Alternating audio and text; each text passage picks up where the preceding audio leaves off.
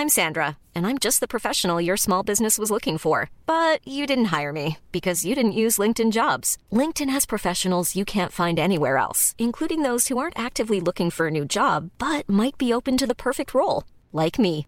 In a given month, over 70% of LinkedIn users don't visit other leading job sites. So if you're not looking on LinkedIn, you'll miss out on great candidates like Sandra. Start hiring professionals like a professional. Post your free job on linkedin.com/people today.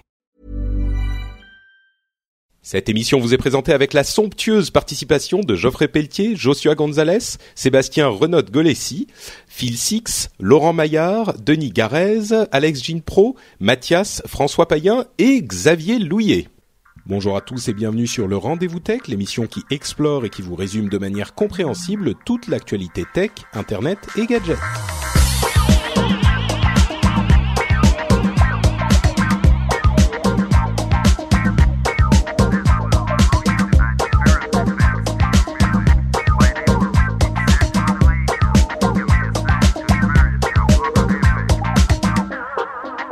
Bonjour à tous et bienvenue sur le Rendez-vous Tech, le podcast où on vous décortique, euh, décortique l'actu tech, internet et gadgets, où on la compresse et on l'explique euh, d'une manière totalement compréhensible par les néophytes et intéressante pour les experts. En tout cas, c'est ce qu'on essaye de faire, c'est la promesse de l'émission, et c'est ce qu'on va essayer de faire encore une fois aujourd'hui avec les annonces Android et iOS pour le wearable computing qu'on va aussi essayer de traduire, ça va être marrant. Euh, quelques informations nous venant de et sur Edward Snowden qui est sorti un petit peu du bois, les suites des histoires de l'épisode précédent avec Numéricable, SFR, Free et Vivendi et tout ça, et Bouygues bien sûr, euh, et tout un tas de news et rumeurs plutôt intéressantes. Mais avant de se lancer dans euh, ces histoires, je vais tout de même présenter les euh, excellents euh, animateurs qui vont m'accompagner dans l'émission, à commencer par Monsieur Cédric, Cédric Ingrand. Comment allez-vous, Monsieur? Bonjour Monsieur Patrick Béja, je, je, suis ravi et honoré, un peu un peu intimidé de, de parler à un podcasteur qui gagne de l'argent dans des podcasts. Je, je suis pas très habitué. euh, C'est des bêtes rares. hein.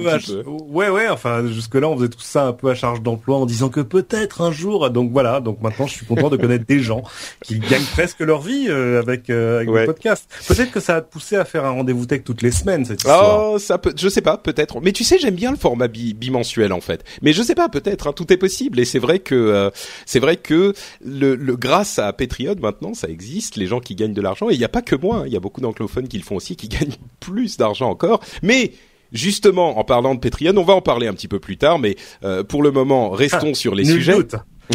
Restons sur les sujets importants en, euh, euh, en, en souhaitant la bienvenue à justement Alexandre qui est l'un des fous furieux qui a décidé de donner, de soutenir le rendez-vous tech par Patreon à un niveau qui fait de lui un animateur d'un jour, Euh, le genre de truc que j'ai mis dans les récompenses euh, en, en y croyant pas trop, à la limite en, en rigolant en me disant que ça n'arriverait jamais. Mais euh, bon voilà, donc vo- merci euh, Alexandre et bienvenue dans l'émission. Comment tu vas aujourd'hui? Ça va? Euh, Ah, très bien, mais je me considère pas du tout comme un fou furieux. Moi, je trouve ça très normal. Bon, on en parlera, on en Mais euh, bon, bonsoir Patrick et bonsoir Cédric. Alors, comme Bonsoir. je te le disais, et comme je le disais euh, dans les, les notes et quand on se le disait par email, si tu veux intervenir dans l'émission, surtout n'hésite pas. Si tu veux rester euh, un petit peu en retrait, si tu veux juste être là en tant que spectateur ou, ou auditeur en quelque sorte en live, euh, tu peux le faire aussi. Si jamais tu veux parler, comme je te le disais avant l'émission, n'hésite pas, n'hésite surtout pas à nous interrompre parce que euh, Cédric et moi, on, on, on mais, occupe mais un lève, peu l'espace. lève le doigt d'abord. hein. D'accord. Donc euh, tu peux le faire. Pour tout te dire et pour le dire à nos auditeurs euh, qui nous écoutent, je pensais à l'origine inviter deux co-animateurs euh, comme je le fais souvent. Et puis comme euh, Cédric était enfin disponible, ça fait, enfin il est très occupé euh, euh, en ce moment, mais comme il était disponible, je me suis dit ah bah si on a Cédric, on a besoin que d'un co-animateur. il fait le, il prend la place de deux, c'est parfait. Fais attention, on peut finir par moi aussi demander de l'argent. Non, mais écoute, je t'y encourage. C'est c'est une, une habitude que que nous devons prendre si on veut faire survivre le podcast professionnel. Euh, mais alors, on a euh, peut-être deux petits mots sur euh, Alexandre. On en on en parlera un petit peu après, juste pour que les auditeurs te situent. Toi, tu es programmeur iOS et tu as une startup dont on parlera peut-être un peu à la fin quand on dira aux gens où ils peuvent nous retrouver. Mais donc, t'es quand même familier de la chose technologique, c'est ton métier aussi, quoi. Oui, voilà, ouais, tout à fait, un petit peu. Mm. D'accord. Donc tu auras, aussi des choses intéressantes à dire, surtout sans doute sur notre premier sujet, qui est que Android et iOS deviennent portables. On vous parlait là, il y a quelques épisodes de Android et iOS dans les voitures. Et eh bien là, on, on le sentait venir, hein, bien sûr, c'est la grande tendance de l'année. C'était le cas au CES et ailleurs. Euh, il y a des, il y a eu des annonces et des rumeurs sur les deux plateformes sur la manière dont ils vont aborder euh, la, cette tendance de la portabilité. Et avant de se lancer dans l'explication des rumeurs, on a discuté sur Twitter un petit peu de la manière de traduire le fameux wearable computing en français, parce que j'en avais un petit peu marre de devoir parler de wearable computing tout le temps et à, à, tout bout de champ. Et je me suis dit, c'est pas possible, on doit avoir un moyen de le traduire et un moyen qui soit pas ridicule. Et donc j'ai posé la question sur Twitter est-ce que les gens avaient euh, des idées sur le sujet? Il y a plusieurs personnes qui ont qui ont participé, dont notamment euh, Seb Ramirez et euh, Natlantis Prog, qui nous a trouvé un truc qui est euh, sublime par sa simplicité et sa justesse. Il nous a dit tout simplement pourquoi ne pas appeler ça les technologies portables. C'est parfait, non? Ah. Alors le truc c'est que il y a des gens qui m'ont qui ont proposé le prêt-à-porter connecté ou les vêtements connectés tout ça et le problème c'est que ça n'est pas exactement ça parce que c'est pas que les vêtements c'est aussi et je trouve que technologie portable c'est pas pile pile pile ça mais de la même manière que wearable computing c'est pas tout à fait ça non plus. Moi je trouve que ça ça marche technologie portable. Non, parce que enfin euh, non, euh, je pense pas parce que technologie portable ça ça recouvre tellement de choses. Si si tu ne donnes pas le contexte de ce que tu veux dire, ça ça peut vouloir dire n'importe quel bout d'informatique mobile. Il y avait déjà des mots. Hein. Il y a déjà euh, on parle d'informatique vestimentaire, on parle d'informatique. Moi j'aime bien l'informatique prête à porter parce qu'on on, comprend qu'on le portera comme un vêtement ou pas forcément comme un vêtement. Oui, mais du coup, tout ce qui est montre et bah, tracker et tout ça. Oui, non, mais je comprends, mais mais c'est euh, autant se le dire tout de suite, il n'y a pas de, de, terme idéal, sinon on l'aurait mmh. déjà tous bah, trouvé. C'est ça, oui. Voilà, euh, le vestimentaire, euh, oui, bah oui, la, référence aux vêtements est immédiate. La référence de prêt-à-porter aux vêtements est peut-être un tout petit peu moins immédiate, ou en tout cas peut recouvrir éventuellement d'autres choses. Oui, mais du coup, euh, technologie prêt-à-porter, c'est super long. Bon, écoute, pour cet épisode, moi je parlerai de technologie portable si on avait voulu utiliser des mots courts, on aurait parlé anglais. Hein, oui, c'est bah wearable computing 1 2 3 4 5 6. Tu vois, 6 syllabes, technologie portable, 5 syllabes, on fait mieux. Ça fait un peu ambigu avec les téléphones portables hein, quand même. C'est pas faux, c'est pas faux. Et, Comme tu et, prêt à porter, ça fait vraiment vêtement, hein, alors que, bah. les, que les, Google Glass, euh, on va en parler, par exemple les, les montres Android, enfin c'est euh, Ouais, bah, je suis tout à fait d'accord. C'est pour ça que prêt-à-porter, ça me, j'adore pas. C'est ce qu'avait proposé Seb Ramirez justement. Bon, écoutez, moi je vais partir sur technologie portable. On va voir si ça, si ça tient ou si ça tient pas. Mais euh, bon, dans tous les cas, maintenant vous savez de quoi on, on, va parler et on va commencer avec Android Wear, dont vous avez sans doute entendu parler vous aussi, chers auditeurs, puisque c'était une annonce assez importante de Google pour amener Android dans le marché des technologies portables euh, ou du prêt-à-porter euh, technologie prêt-à-porter.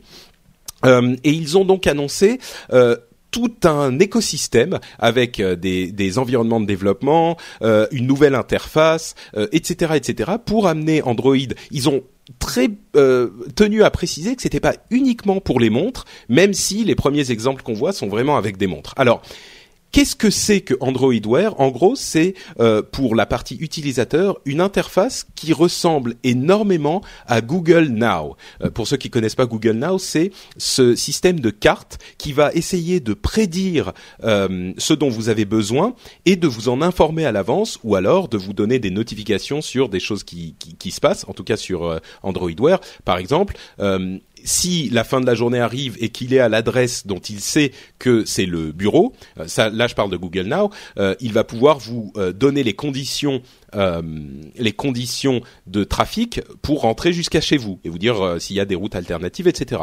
Euh, si vous recevez un message, un email, évidemment, il peut y avoir un système de notification. Vous pouvez les consulter et y répondre par Google Now, c'est-à-dire avec la voix également. Vous pouvez contrôler ça avec la voix, etc., etc. Il y a une vidéo qui est plutôt pas mal foutue qui montre la manière dont ça fonctionne. donc ça, c'est pour la partie logicielle. On va parler des du matériel qui a été présenté aussi dans quelques minutes, mais déjà sur la partie logicielle et la la vidéo qu'ils ont présentée, qui montre les utilisations, euh, les utilisations dans la pratique euh, de ce de cette Android Wear. Qu'est-ce que vous en avez pensé, vous, à commencer par Cédric peut-être?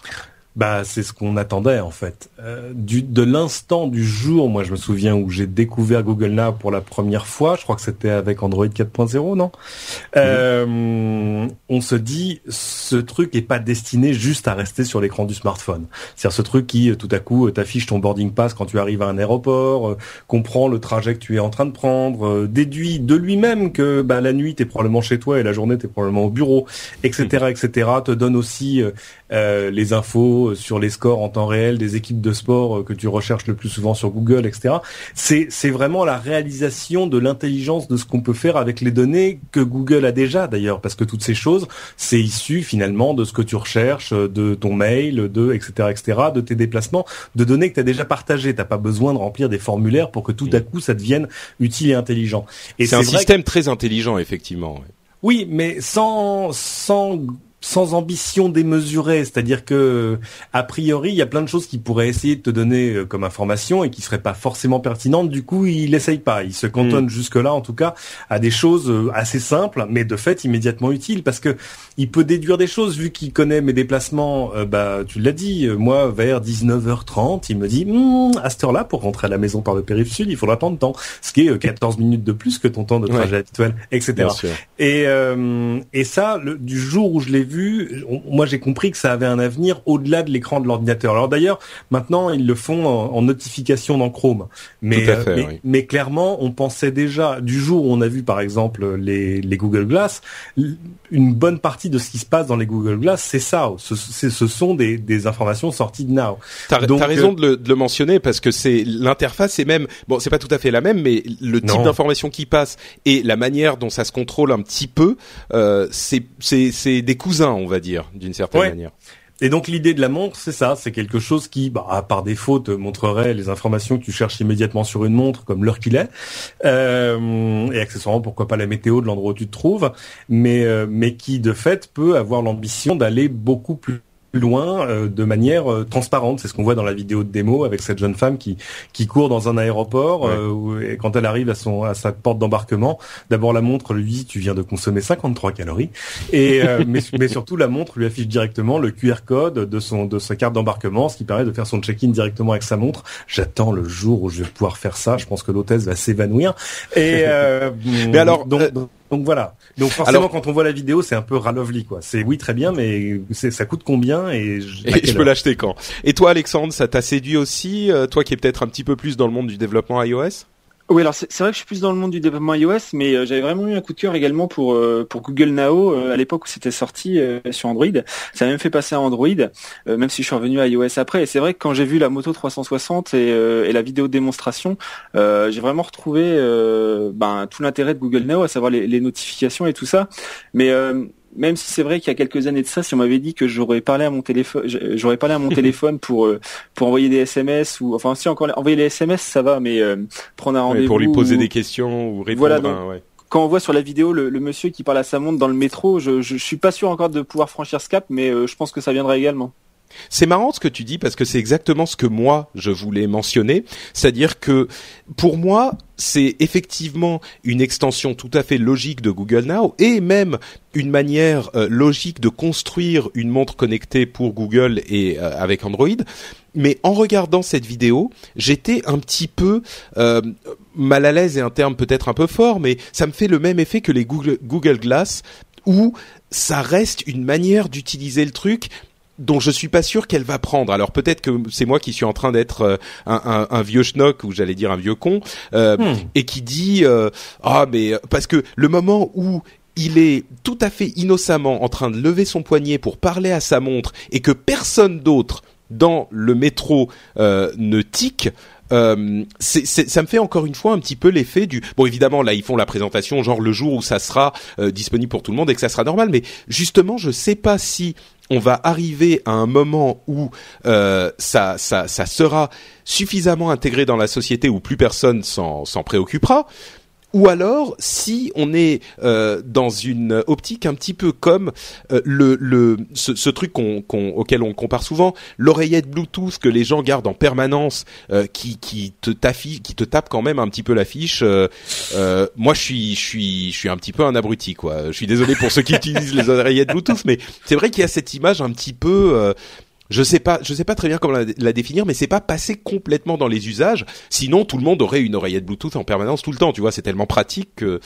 Et euh, et je sais pas, Google Glass a un petit peu cette image aussi. Je, je sais pas s'ils vont réussir à s'en départir. Et moi, ça m'a fait un petit peu ce même effet, c'est-à-dire le fait de de de de, de parler à sa montre, de, de faire les de faire glisser les notifications comme ça qui te donnent pas énormément d'informations et pour répondre, il faut. Enfin, je sais pas. Moi, ça m'a pas. C'est très intéressant au niveau technique, au niveau technologique. Je suis pas sûr que la forme soit tout à fait, euh, en tout cas la manière dont c'est présenté dans la vidéo, ça m'a quand même. Il y avait un petit truc qui m'arrêtait. Maintenant tout de même, une chose qu'il faut dire, il y a deux prototypes de montres qui ont été présentés. La montre LG, qui est assez classique et qui, à mon sens, n'est pas intéressante. Vous me direz si je me trompe. Et de l'autre côté, la montre Motorola, qui s'appelle Moto 360, qui est pour le coup la première montre connectée, qui est non seulement belle, mais suffisamment belle pour faire, euh, pour donner envie à n'importe qui, même en dehors du fait que ça soit une montre connectée. C'est-à-dire qu'il y a deux éléments. D'une part, elle a un, écran d'une finesse incroyable qui fait qu'elle peut afficher des, des, des, des montres, des vraies montres, comme si c'était une vraie montre. D'autre part, elle est ronde. Et c'est c'est tout bête, hein. Mais une montre ronde qui est grosse comme ça, c'est une c'est une montre là pour le coup. Ça fait plus euh, montre Casio avec calculatrice que t'avais quand t'es quand t'avais euh, 13 ans. Enfin, quand t'es vieux comme moi que t'avais quand t'avais 13 ans et que tu voulais faire le kéké euh, dans la cour de récré. Là, ça, c'est juste une belle montre quoi. Euh, elle, elle vous a séduit celle-ci ou? Ouais, énormément. Euh, énormément parce que tu as raison, elle, commence à ressembler à une montre. Moi, depuis les premières montres connectées, on va dire de, de la dernière vague, c'est-à-dire les premières euh, Sony, Samsung, euh, ce fabricant italien dont le nom m'échappe, etc. Le problème, tu as raison, c'est qu'on est un peu en train de refaire la montre calculatrice des années 80 en plus gros, bon, avec un plus bel écran. Mm. Et, euh, et je regarde moi la montre que j'ai au poignet, euh, qui est pas une montre euh, luxueuse, enfin qui est une belle, une belle G-Shock de pilote, voilà.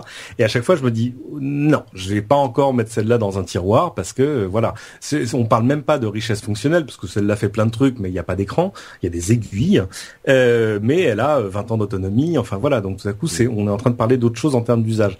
Et t'as raison, la- celle de Motorola. Alors évidemment. On attend de la voir pour de vrai au poignet pour arriver à se rendre compte réellement de ce qu'elle fait.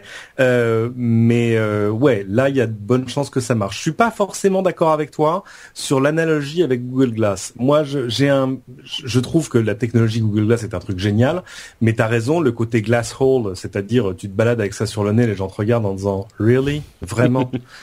C'est un peu, je pense que c'est ça. Ça, c'est un peu la nouvelle oreillette Bluetooth. Donc, si tu trouves que c'est super génial ou que t'en as vraiment besoin, eh ben tu les portes quand même, comme ce, ce chauffeur de taxi chinois dont je me souviens qu'il y avait une oreillette Bluetooth dans chaque oreille.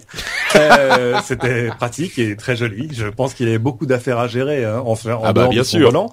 Euh, mais, oreillettes. euh, mais, mais là, je comprends qu'il y, a une- il y a une gêne, il y a un petit mouvement de recul. Mm. Moi, il y a un garçon, il y a pas longtemps, qui a débarqué chez moi euh, pour un, un brunch. Enfin, je vous raconte pas ma life, mais que je connaissais pas, que ma femme m'avait invité, et qui est arrivé avec ses Google Glass. Et là, c'était genre, hmm, vraiment, t'es sûr? Et en plus, il portait, pas- c'était pas des lunettes correctrices, hein, si, si mes souvenirs Oui. sont bons. J'ai encore vu quelqu'un dans un événement, un événement la semaine dernière, un journaliste, qui en avait une paire. Euh, bon, il y a, y a encore un truc. Il va falloir du temps pour que ça devienne habitue, normal, ouais. logique. Et pourtant, et pourtant, je suis, je suis, j'ai une immense tolérance pour ce genre de choses. Je sais exactement ce qu'il peut faire avec. Ça me, ça me gêne pas personnellement. C'est juste, euh, tu sais, un peu comme une faute de goût. Tu vois, les, les, les chaussettes roses avec un smoking, quoi. C'est genre, euh, vraiment. Ouais, Euh, et là, la, et- la, la montre, euh, ça, enfin, Bah, la montre, Google une Android montre. Wear en général, c'est c'est pas, ça t'a pas donné cet effet du tout, quoi. Non, et t'as pas l'air plus ridicule qu'en, qu'en posant des questions à Siri dans le bus, tu vois ce que je veux dire. Ouais, c'est pas faux, donc pas euh, là, le, le- parce qu'on l'a pas dit, mais évidemment l'essentiel de l'interface est basé sur le sur le vocal, sur la voix, euh, sur Et la il faut avoir son téléphone à côté. De- Il y a deux choses. Il faut avoir son téléphone Ah oui. à côté, donc c'est connecté au téléphone. Et, euh, et c'est, on n'a pas de, d'infos. Oui, Oui, oui, pour pour l'instant, t'as raison. Mais et, et on n'a pas d'infos sur euh, l'autonomie, ce qui est le- l'autre Ah oui, gros non. point d'interrogation. Ah ça c'est le très très Il y aura gros un nerf de chargement la sans guerre. fil, mais Il y aura, ils l'ont dit? Oui, oui, je crois qu'ils l'ont dit qu'il y, avait- un rechargement Ça, mais indispensable. l'autonomie, euh, je crois pas qu'ils aient, communiqué dessus. Et toi, Ouais. justement, Alexandre, le, le, cet aspect un petit peu euh, ben, glass hole ou euh, l'abruti avec son truc technologique, ça te le fait ou c'est vraiment que moi qui suis euh, qui fait de la de, de la résistance? Ben ouais, c'est vrai que Google Glass, euh, je pense que ça faire un peu un peu bizarre. Non, mais je veux début. dire pour la pour la pour la montre. Hein, Ah, pour la montre. Euh, non, bah moi je, je sais pas. Par rapport au design, pour en venir au design, ce que vous disiez, c'est vrai que moi la, moto 360, je la trouve très fine, très belle, très raffinée. Quand on voit à côté une Samsung Gear euh, euh, qui fait vachement mastoc, rectangulaire, avec une interface euh, que je trouve à mon goût pas très sexy, je trouve que là ils ont vraiment marqué des points Google par rapport à Samsung et, et, et son Tizen quoi. Ouais, c'est vrai.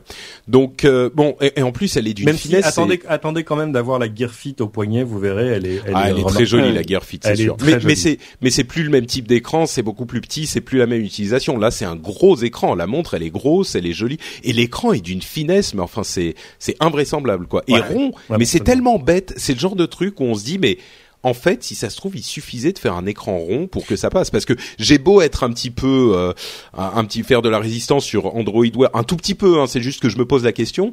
euh, autant je me dis cette montre-là, oui, j'aurais aucun problème pour la mettre à mon poignet. Donc ça se trouve, il suffisait de ça, quoi. Donc euh, Oui, mais il suffisait de ça, le passage du carré au rond, ça a aussi des énormes implications en termes de design, de Ouais. l'électronique qui va derrière, de la batterie. C'est fa- on sait faire des trucs carrés, rectangulaires, hein, c'est assez facile pour les cartes électroniques. Et les batteries, faire des choses rondes, euh, c'est moins beaucoup facile, moins ouais. C'est beaucoup moins simple.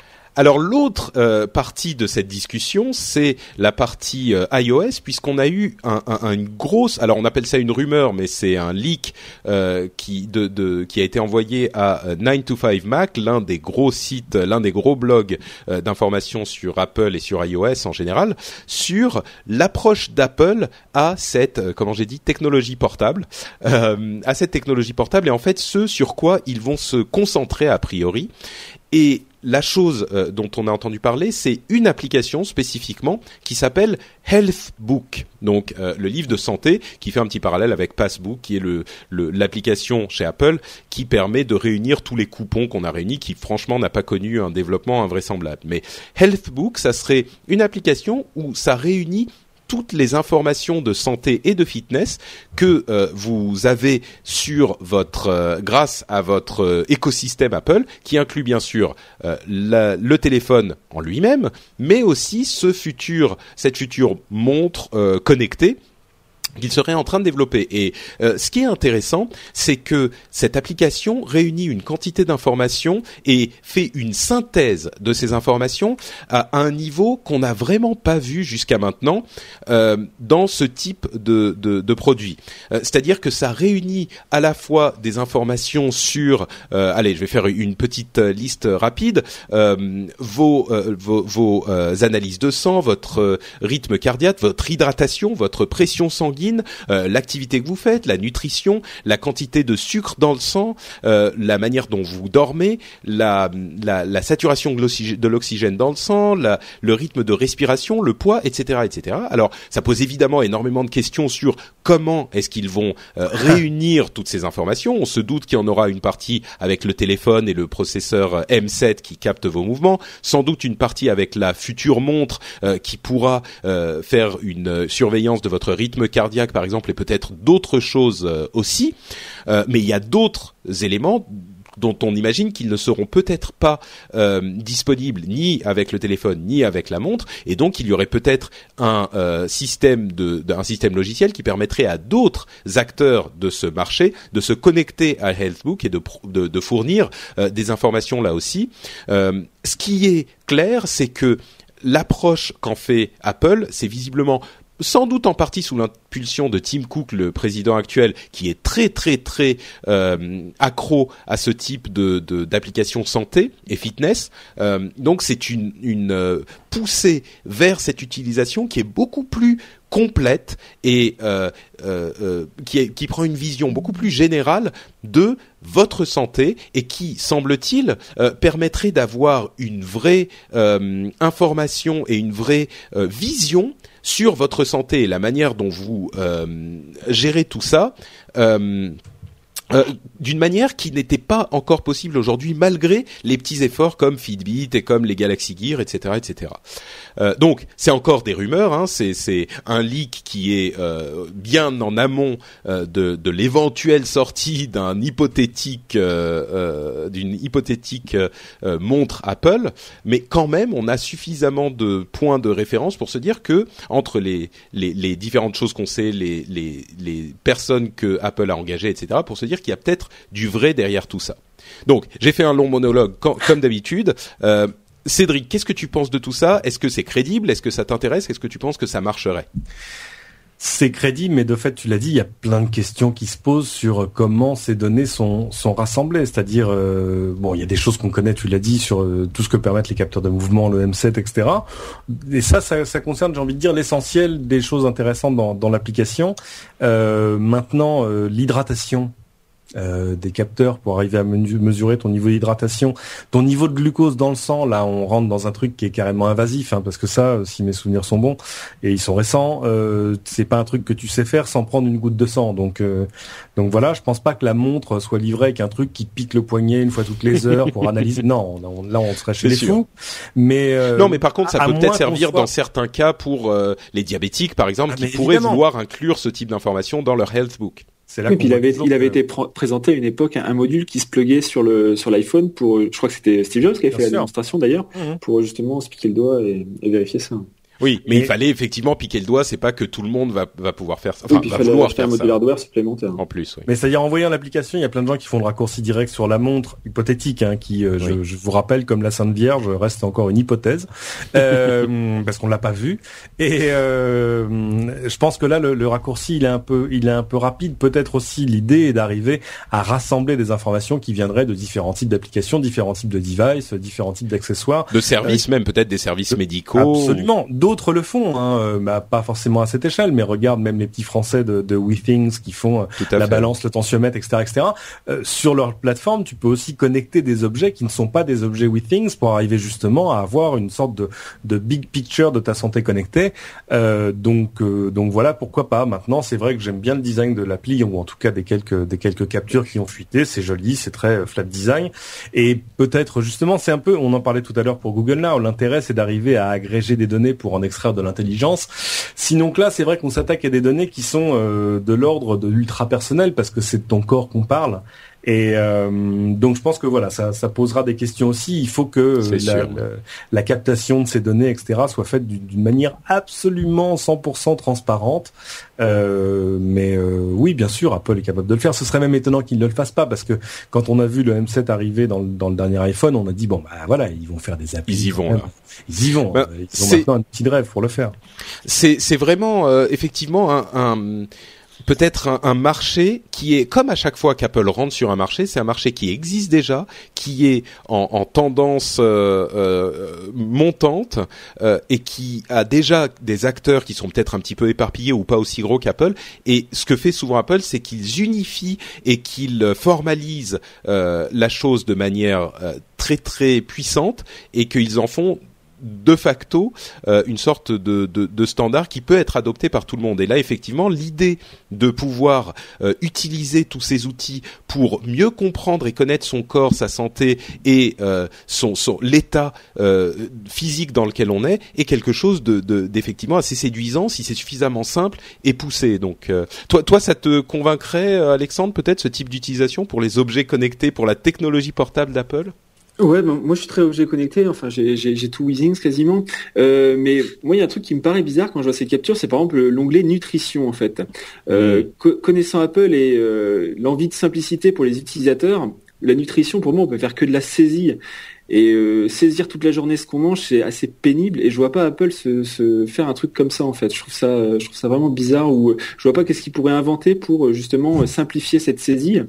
Et puis pour revenir à ce que disait Cédric, pareil pour le glucose, pour l'hydratation. Enfin tout, tout ça, je, je, vois, je, vois, vraiment pas comment comment ça peut marcher en fait. C'est vrai bah, que c'est encore des, des rumeurs effectivement, et ça pose énormément de questions ces rumeurs. Euh, J'en parle parce que c'était le, le, moment euh, avec Android euh, Android Wear et que c'est quand même euh, un, un, un, des rumeurs assez substantielles vu tout ce qu'on sait. Mais c'est vrai que ça pose énormément de questions auxquelles on n'a pas de réponse aussi. Hein. Ah bah, je crois que vous venez de mettre le doigt sur le qui explique, enfin sur le truc qui explique que les études de nutrition sont les choses les plus compliquées en médecine parce que tu as deux choix pour faire des études de nutrition. Soit tu fais du déclaratif et tu demandes aux gens bon alors hier soir vous avez mangé quoi? J'ai mangé des pâtes. Il y avait un dessert. Non, et puis combien? J'ai mangé 300 grammes de pâtes. Non, non, c'était 200 en fait. Oui, c'est ça. Voilà, donc c'est très compliqué. Soit tu fais ça avec des prisonniers, parce qu'au moins tu peux contrôler leur alimentation. Ben non, mais c'est bête. Mais mais c'est vrai que quand on fait, il y, avait eu une grande étude sur les consommations de vitamines et les effets sur la santé qui a, qui a duré 15 ans. Euh, son nom m'échappe, mais c'était très compliqué. Ils envoyaient des comprimés aux gens. Est-ce que tu es sûr qu'ils les ont pris, etc. Alors que normalement les études cliniques, par exemple sur un médicament, là tu prends des gens, tu les mets dans un hôpital, tu les payes, hein, mais tu les gardes pendant 15 jours avec euh, 8 prises de sang tous les jours, etc. Euh, donc voilà, là le, la nutrition dans l'appli d'Apple, ce sera évidemment du déclaratif ou alors quelque chose d'un peu plus créatif. Il y a déjà des apps qui permettent de prendre des photos de ce que tu es en train de manger avec une sorte de reconnaissance. Tu vois, genre, ah oui, je vois, c'est un Big Mac.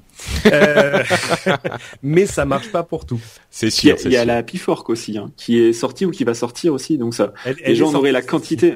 Ouais, donc des gens auraient la quantité d'aliments. Donc après, il suffirait juste de saisir le type. Tu peux expliquer euh, de quoi il bah, s'agit? Euh, la Happy Fork de mémoire, c'était c'était une fourchette connectée en fait, euh, et qui, euh, je crois, que pouvait mesurer la quantité d'aliments qu'on qu'on ingérait, et en même temps, ça ça permettait, elle vibrer quand on mangeait trop vite, où il y avait plein de fonctionnalités comme ça en fait.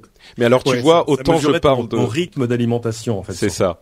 Euh, à mon sens, euh, d'ici à ce que Apple sorte une fourchette connectée, je crois qu'il va quand même euh, passer couler des éléphants sous les arcs de triomphe. C'est comme ça qu'on dit, non? Bon. Pardon?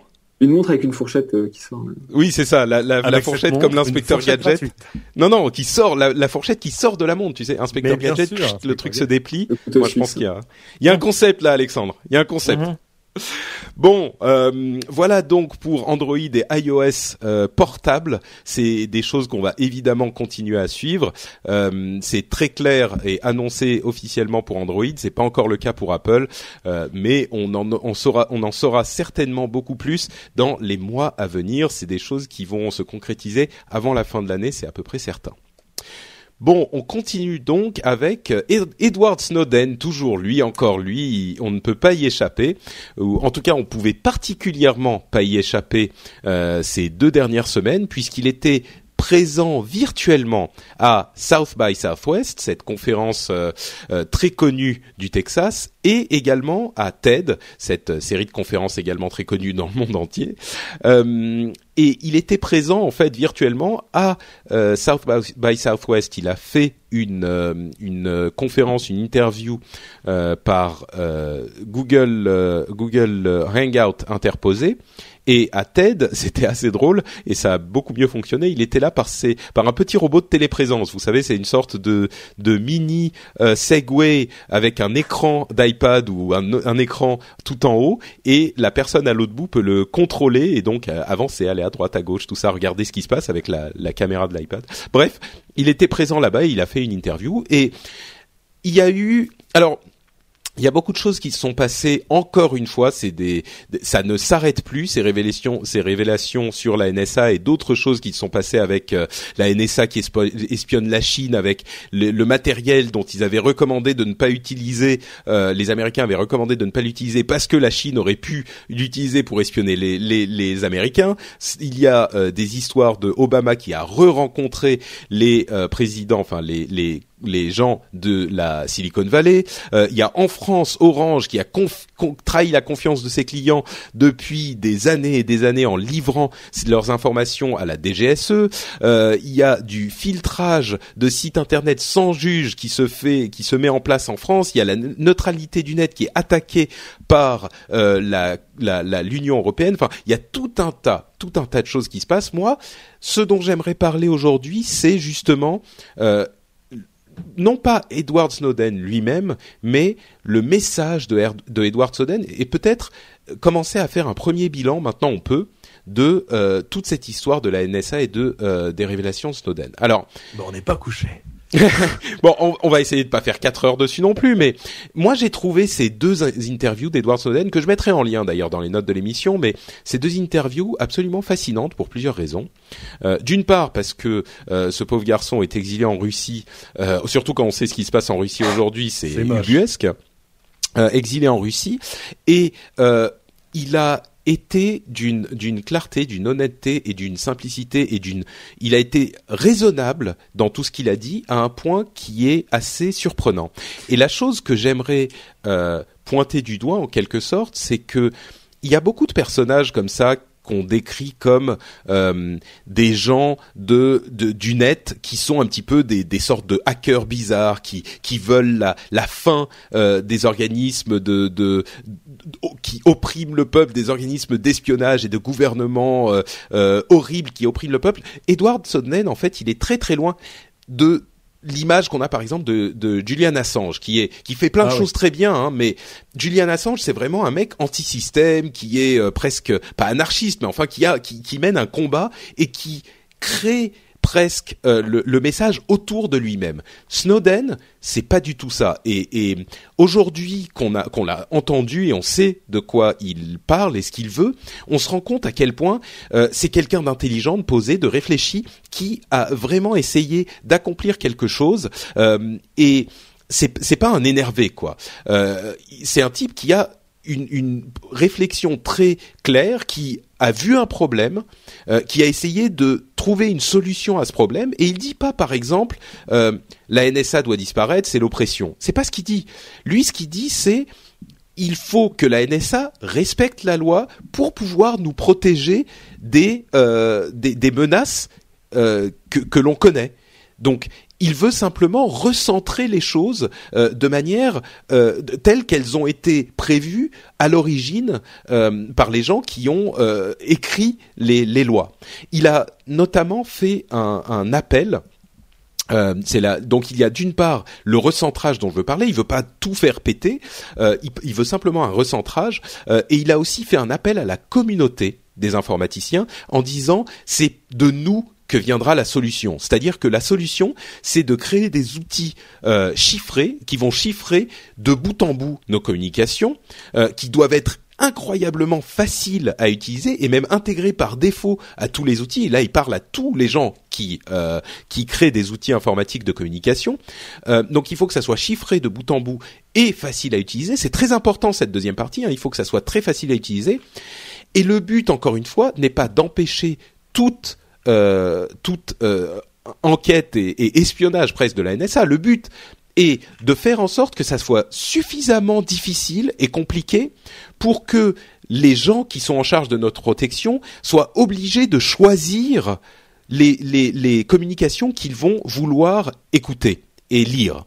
Donc, le rendre suffisamment difficile pour qu'ils ne puissent pas collecter de manière indiscriminée, de manière euh, globale, tout ce qui passe par euh, leur, euh, le, tous les réseaux.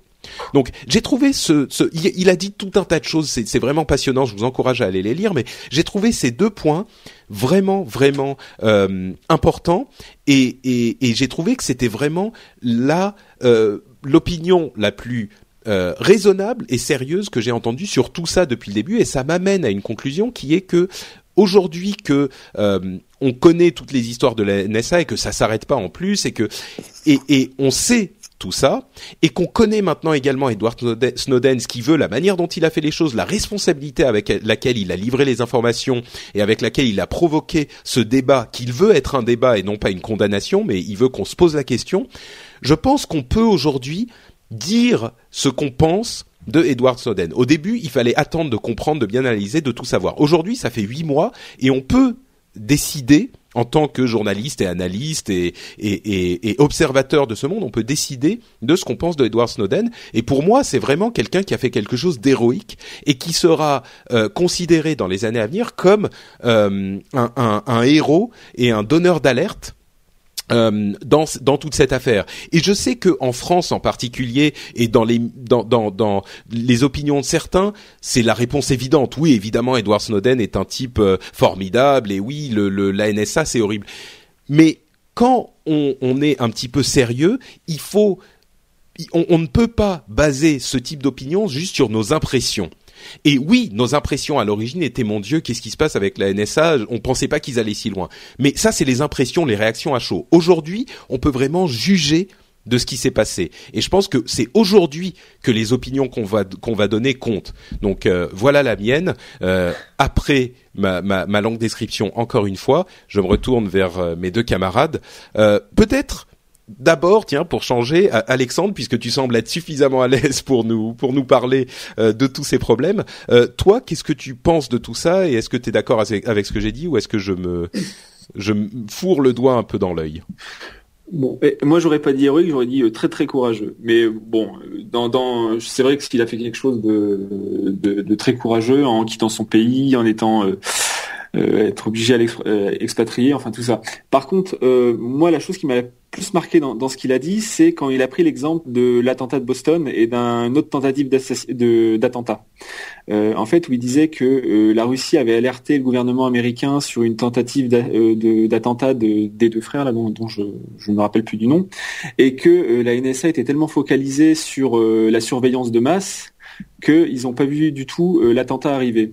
Hmm. Et que pareil, euh, il y a le père d'un terroriste qui a été rendre visite à, euh, à, son ambassade pour dire ne faites surtout pas entrer mon fils sur votre territoire, il pourrait faire des choses dangereuses. Et pareil, ils ont pas, ils en ont pas tenu rigueur et ils sont restés sur l'idée de surveillance de masse. Donc moi, ça déjà, par rapport à ça si ce qu'il a fait a permis de sortir de ce dogme et pouvoir éviter des attentats ou d'autres choses de ce style, c'est déjà euh, énorme. Euh, c'est vrai que l'une des choses qu'il disait, c'est que c'est même contre-productif de, euh, de réunir toutes ces. Oui. Ouais. Ensuite, par rapport à ce que tu dis et euh, par rapport surtout à ce qu'il a dit, euh, que euh, c'était aux informaticiens de chiffrer de bout en bout les communications pour justement éviter cette surveillance de masse et qu'il faut que ça soit ciblé par la NSA pour pouvoir capter les communications d'une personne qui chiffrerait. Ben moi, je trouve que c'est totalement en désaccord avec deux news qu'on va voir par la suite, à savoir celle de Gmail et celle de Microsoft et Dotmail. À savoir qu'on aura beau chiffrer de bout en bout les communications, si au final les, les détenteurs des serveurs, donc Google en l'occurrence et Microsoft, euh, continue d'aller farfouiller dedans, espionner ou euh, euh, bah ça sert à rien quoi. Ouais. Enfin, ah bah alors le, chiffrage de bout en bout c'est différent. Voilà, c'est ça. En, en l'occurrence, chez moi, peu importe par où ça passe. C'est ça. C'est-à-dire que, alors, ça pose le, le, gros problème que tu pointes du doigt, Alexandre, effectivement, c'est que Gmail, la manière dont ils font leur argent, c'est en lisant entre guillemets, hein, c'est des robots, en lisant vos emails et en vous proposant des de la publicité euh, qui est en accord a priori avec vos centres ah. d'intérêt. Et pour faire ça, il faut que eux sur leur serveur, ils y accèdent effectivement. Donc là, c'est pas du chiffrage de bout en bout. Et c'est d'ailleurs une chose qu'ils ont fait. Ils ont ils ont mis en place euh, le, le le plus qu'ils pouvaient, c'est-à-dire chiffrer entre euh, votre ordinateur et leur serveur, et puis ensuite entre leur serveur et le, le serveur euh, de, la personne qui reçoit, s'il est sur Gmail bien sûr. Mais effectivement, ça pose la question du business model, euh, du modèle d'affaires. Si Gmail veut continuer à vous proposer le service gratuitement, on peut pas chiffrer de bout en bout. Mais là encore, c'est une réponse effectivement que il va falloir que les développeurs euh, amènent. Et peut-être que on, voit bien que les gens sont prêts à payer une somme très raisonnable pour un service comme euh, comme euh, WeChat non, euh, WhatsApp, pardon. Euh, c'est un dollar par euh, par an. Peut-être que la réponse c'est gratuit. Hein. Moi, je viens d'avoir ah, une mise à jour de mon WhatsApp me disant oui, ça y est, votre abonnement a été repoussé d'un an gratuitement. Super. Donc, mais mais bon, peut-être que les gens, peut-être que les gens seraient prêts à payer une somme raisonnable pour ce genre de de, de service. Mais ils le font déjà. Hein. Ils le font déjà. Google Apps, quand tu es une entreprise et que tu t'abonnes à Google Apps pour avoir, c'est-à-dire Drive, toutes les applications bureautiques et Gmail pour ta PME, par exemple exemple, tu payes, ça coûte quelques dizaines de dollars par mois, etc. Euh, et là, il n'y a pas de pub. Hein. Mais euh, donc, de fait, si Google voulait le faire, il pourrait le faire.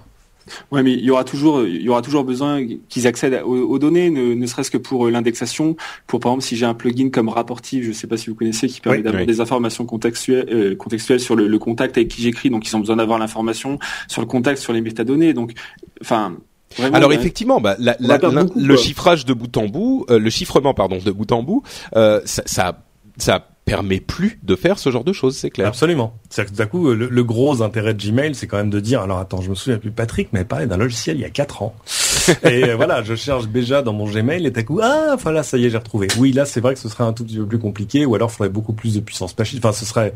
Mais peut-être qu'il y a des, des, des réponses qu'on ne connaît pas encore. Hein. Et moi je pense que le fait de faire cet appel à la communauté des développeurs c'est la bonne réponse parce que faire appel à la, enfin oui ils sont en train de légiférer Obama est en train de rencontrer des les, les CEO de la de la Silicon Valley tout ça oui ok mais pour moi, la réponse passera par euh, les informaticiens, par les, les, les la communauté euh, qui a créé Internet et tous ces outils finalement. Il y a, y a, déjà des choses qui existent. Hein. Moi, j'ai vu à, au salon de Barcelone le mois dernier, il y avait cette, cette boîte qui s'appelle euh, Geekphone, qui est une boîte espagnole qui s'est alliée aux auteurs d'un logiciel, euh, enfin, d'une suite de logiciels américains qui s'appelle Silent Circle, qui permettent sur ton mobile d'installer une petite suite d'outils qui vont te permettre, avec des gens euh, qui auraient les mêmes évidemment, euh, de faire du chat sécurisé, de faire de la visio sécurisée, de faire, je sais plus s'il y a du mail. Mais c'est pas, c'est pas encore assez simple tout ça. mon Ah si si si, une fois que c'est installé, non mais c'est simple. Bien sûr, mais c'est aussi simple que Skype. Hein, mais il faut que, il faut que euh, Apple, euh, Google, Microsoft trouvent des solutions pour le faire parce que tant que ça sera quelqu'un d'autre à l'extérieur, ça sera pas suffisamment intégré dans dans, c'est compliqué parce que c'est une question de besoin et Snowden le dit bien. C'est vrai. Ce qu'il faut éviter, c'est pas tant euh, de d'empêcher les services de police de faire des enquêtes, euh, même si ça peut être tentant, euh, mais si, si tu t'appelles Paul Bismuth, mais mais de d'éviter d'avoir des écoutes à très grande échelle. Enfin, tu vois, là, c'est même plus les grandes oreilles, c'est les très très grandes oreilles, parce que le métier de la NSA depuis le début, c'est de capter tout le trafic qu'ils peuvent et de stocker tout ce qu'ils peuvent et de faire de l'intelligence après. Moi, je me souviens au moment du 11 septembre, on disait la NSA n'a pas réussi à déjouer les attentats. Ouais, mais une fois qu'ils ont su quoi chercher, c'est-à-dire qu'ils ont eu des noms, des numéros téléphone, etc., en deux jours, ils avaient refait, re, tu vois, redémêlé tous les chevaux de ce qui s'était passé avant et des communications de qui avait appelé qui, qui, qui habitait où, etc. Mais la NSA, faut ils ont, ils ont deux types de, ils ont deux métiers en fait, ils sont parallèles. Ils ont la collection de données à très très grande échelle ça c'est par exemple, je sais pas, j'arrive à me brancher entre les serveurs internes de Google. Euh, Google ils l'ont eu mauvaise hein, sur ce coup-là quand même, parce que les mecs leur font prisme par la porte de devant et le reste par la porte de derrière. Euh, bon, c'est pas très chic. Et euh, surtout quand évidemment pendant ce temps-là, prisme, Google a pas le droit d'en parler. Enfin c'est quand même voilà, tout ça est géré par les tribunaux secrets. Enfin c'est très très classe pour une grande démocratie. mais mais ça, ça et de l'autre côté, mais alors justement par... ciblés, ils ont des cibles très précises, qu'ils recherchent, voilà. Mais, ça, mais par rapport à Hein. par, rapport à Snowden justement, pour toi, est-ce qu'aujourd'hui, toi qui es un vrai journaliste pour le coup, pour une fois ah. qu'on a un vrai journaliste, on peut on peut poser la question. Je fais, je fais de la télévision, ça n'a rien à voir. mais euh, mais oui, qu'est-ce que qu'est-ce que tu tu penses finalement de cette histoire? Est-ce qu'on peut vraiment aujourd'hui, euh, comme je le disais, juger euh, de l'action de Snowden? Ou est-ce que oui, je pense parce que on, commence. Soit ce type est un manipulateur génial, euh, soit euh, a priori, euh, je pense que c'est la, vérité est plus de l'autre côté, c'est-à-dire oui, de fait, il a l'air absolument posé, intelligent, il a réfléchi ce qu'il a fait, il a pris des risques absolument inconsidérés avec sa sécurité personnelle. et tu, tu le disais, comment il s'appelle le garçon de WikiLeaks Assange. Voilà. Euh, comment dire, Assange, c'est un peu, euh, Julian Assange, c'est un peu antisocial, tu perds ton sang-froid, et, à côté, d'Assange, Snowden, c'est Gandhi, tu vois ce que je veux dire Oui, tout à fait. Et, et, euh, c'est, c'est bien, c'est intéressant, et c'est bien parce que tout à coup, la communauté des gens qui depuis longtemps se posaient la question de la protection des données personnelles se trouve une sorte de, de champion euh, qui n'a pas les côtés un peu repoussants d'Assange, très très je je moi moi, etc. etc. Enfin voilà. Et euh, où on sent qu'il y a des enjeux qui sont plus personnels. Euh, donc ouais non, Snowden, moi j'ai vu le. Même si on condamne pas totalement ce que ce qu'a fait Assange, hein, au contraire, il a permis beaucoup de choses, mais, mais c'est juste sur la personnalité du ouais il a fait des choses extraordinaires et il a lui aussi pris des risques que peu, d'entre nous auraient consenti à prendre. Euh, mais euh, mais voilà, Snowden a un côté un peu plus articulate, comme diraient les, les anglo-saxons, euh, compréhensible par tout le monde et, euh, et, il pose il pose extrêmement bien les enjeux euh, parce qu'évidemment lui la machine il la connaît de, de l'intérieur. Son speech à, à TED est remarquable. Euh, parce que c'est très clair. En plus, ce type est un orateur absolument hors pair. Enfin, euh, il fait une pédagogie merveilleuse autour de autour de ces questions-là. Et là encore, voilà, il n'a pas le sabre entre les dents. Il dit juste, euh, voilà, il va falloir trouver d'autres systèmes parce que celui-là est allé un peu loin. Et, et c'est rien de dire que c'est un peu loin parce que la NSA, c'est quand même, ça a commencé comme une agence secrète qui a fini aujourd'hui par fouler au pied la loi, la Constitution américaine et sa propre charte. donc c'est ça qui est le pire et on entend on entend parler chaque semaine aujourd'hui. Je dire, si ça s'était arrêté à Prisme, déjà ça aurait été un problème, mais bon, encore, euh, un problème vraiment sérieux. Mais toutes les deux semaines, il y a une nouvelle histoire hallucinante euh, et le, le, mensonge euh, de la NSA au Congrès qui est censé. Enfin, je veux pas me relancer dans l'histoire, mais oh, vraiment, les, choses sont. Non, mais on en parle toutes les deux semaines, donc je pense que les choses sont claires pour nos auditeurs. Mais vraiment, c'est quelque chose qui s'arrête pas depuis huit mois. Toutes les deux semaines, toutes les trois semaines, on a une nouvelle histoire incroyable. Euh, et, et le, le, comme je le dis, le, les organismes euh, qui sont censés surveiller, euh, enfin pour, pour conclure, hein, je vais dire une chose, c'est que il a très bien dit la chose lui-même, euh, j'allais dire Assange, Snowden, il a dit euh, j'ai vu que la Constitution était bafouée et j'ai voulu faire quelque chose euh, pour résoudre le problème. Euh, et il parle euh, de, de, de, la Constitution qui promet qu'il n'y aura no unreasonable search and seizure, qui dit qu'il n'y a pas de recherche et de d'appropriation déraisonnable euh, de, de, des informations des propriétés des individus privés. Ça, c'est dans la Constitution très clairement. Et euh, ça a été transformé par la NSA, la Constitution, hein, c'est quand même quelque chose d'important et quelque chose, une un, un, document par lequel jurent tous les plus grands républicains, les plus à droite aux États-Unis, donc même eux. Et ça a été transformé par la NSA en euh, bon les appropriations euh, ça va mais on cherchera après on verra c'est juste la recherche euh, on n'est pas sûr. Mais l'appropriation on le fait. Donc c'est c'est quand même grave. En gros ils disent on, on, chopera toutes les données qu'on veut mais on vous promet de ne pas de ne pas les chercher. un, usage déraisonnable. Mais moi je, je, conseillerais aux gens quand même parce que la NSA est pas un truc qui date d'hier hein, ça date d'avant même la guerre froide. Il y a deux bouquins merveilleux qui datent pas d'hier eux non plus mais que vous pouvez trouver neuf ou d'occasion malheureusement uniquement en anglais je pense sur Amazon euh, qui sont les deux bouquins de, James Bamford, B-A-M-F-O-R-D, sur la NSA. D'ailleurs, d'abord il y a le livre fondateur qui s'appelle The Puzzle Palace, où il a quasiment révélé l'existence de la NSA et son histoire. Ça, c'est un pavé, mais c'est absolument passionnant. Et il y a un deuxième bouquin qui s'appelle euh, euh, Body of Secrets. Et Body of Secrets, c'est l'histoire du XXe siècle vue par le prisme de la NSA et de son intervention dans toutes les grandes crises géopolitiques de la deuxième moitié du XXe siècle. Ces deux trucs ça se lit.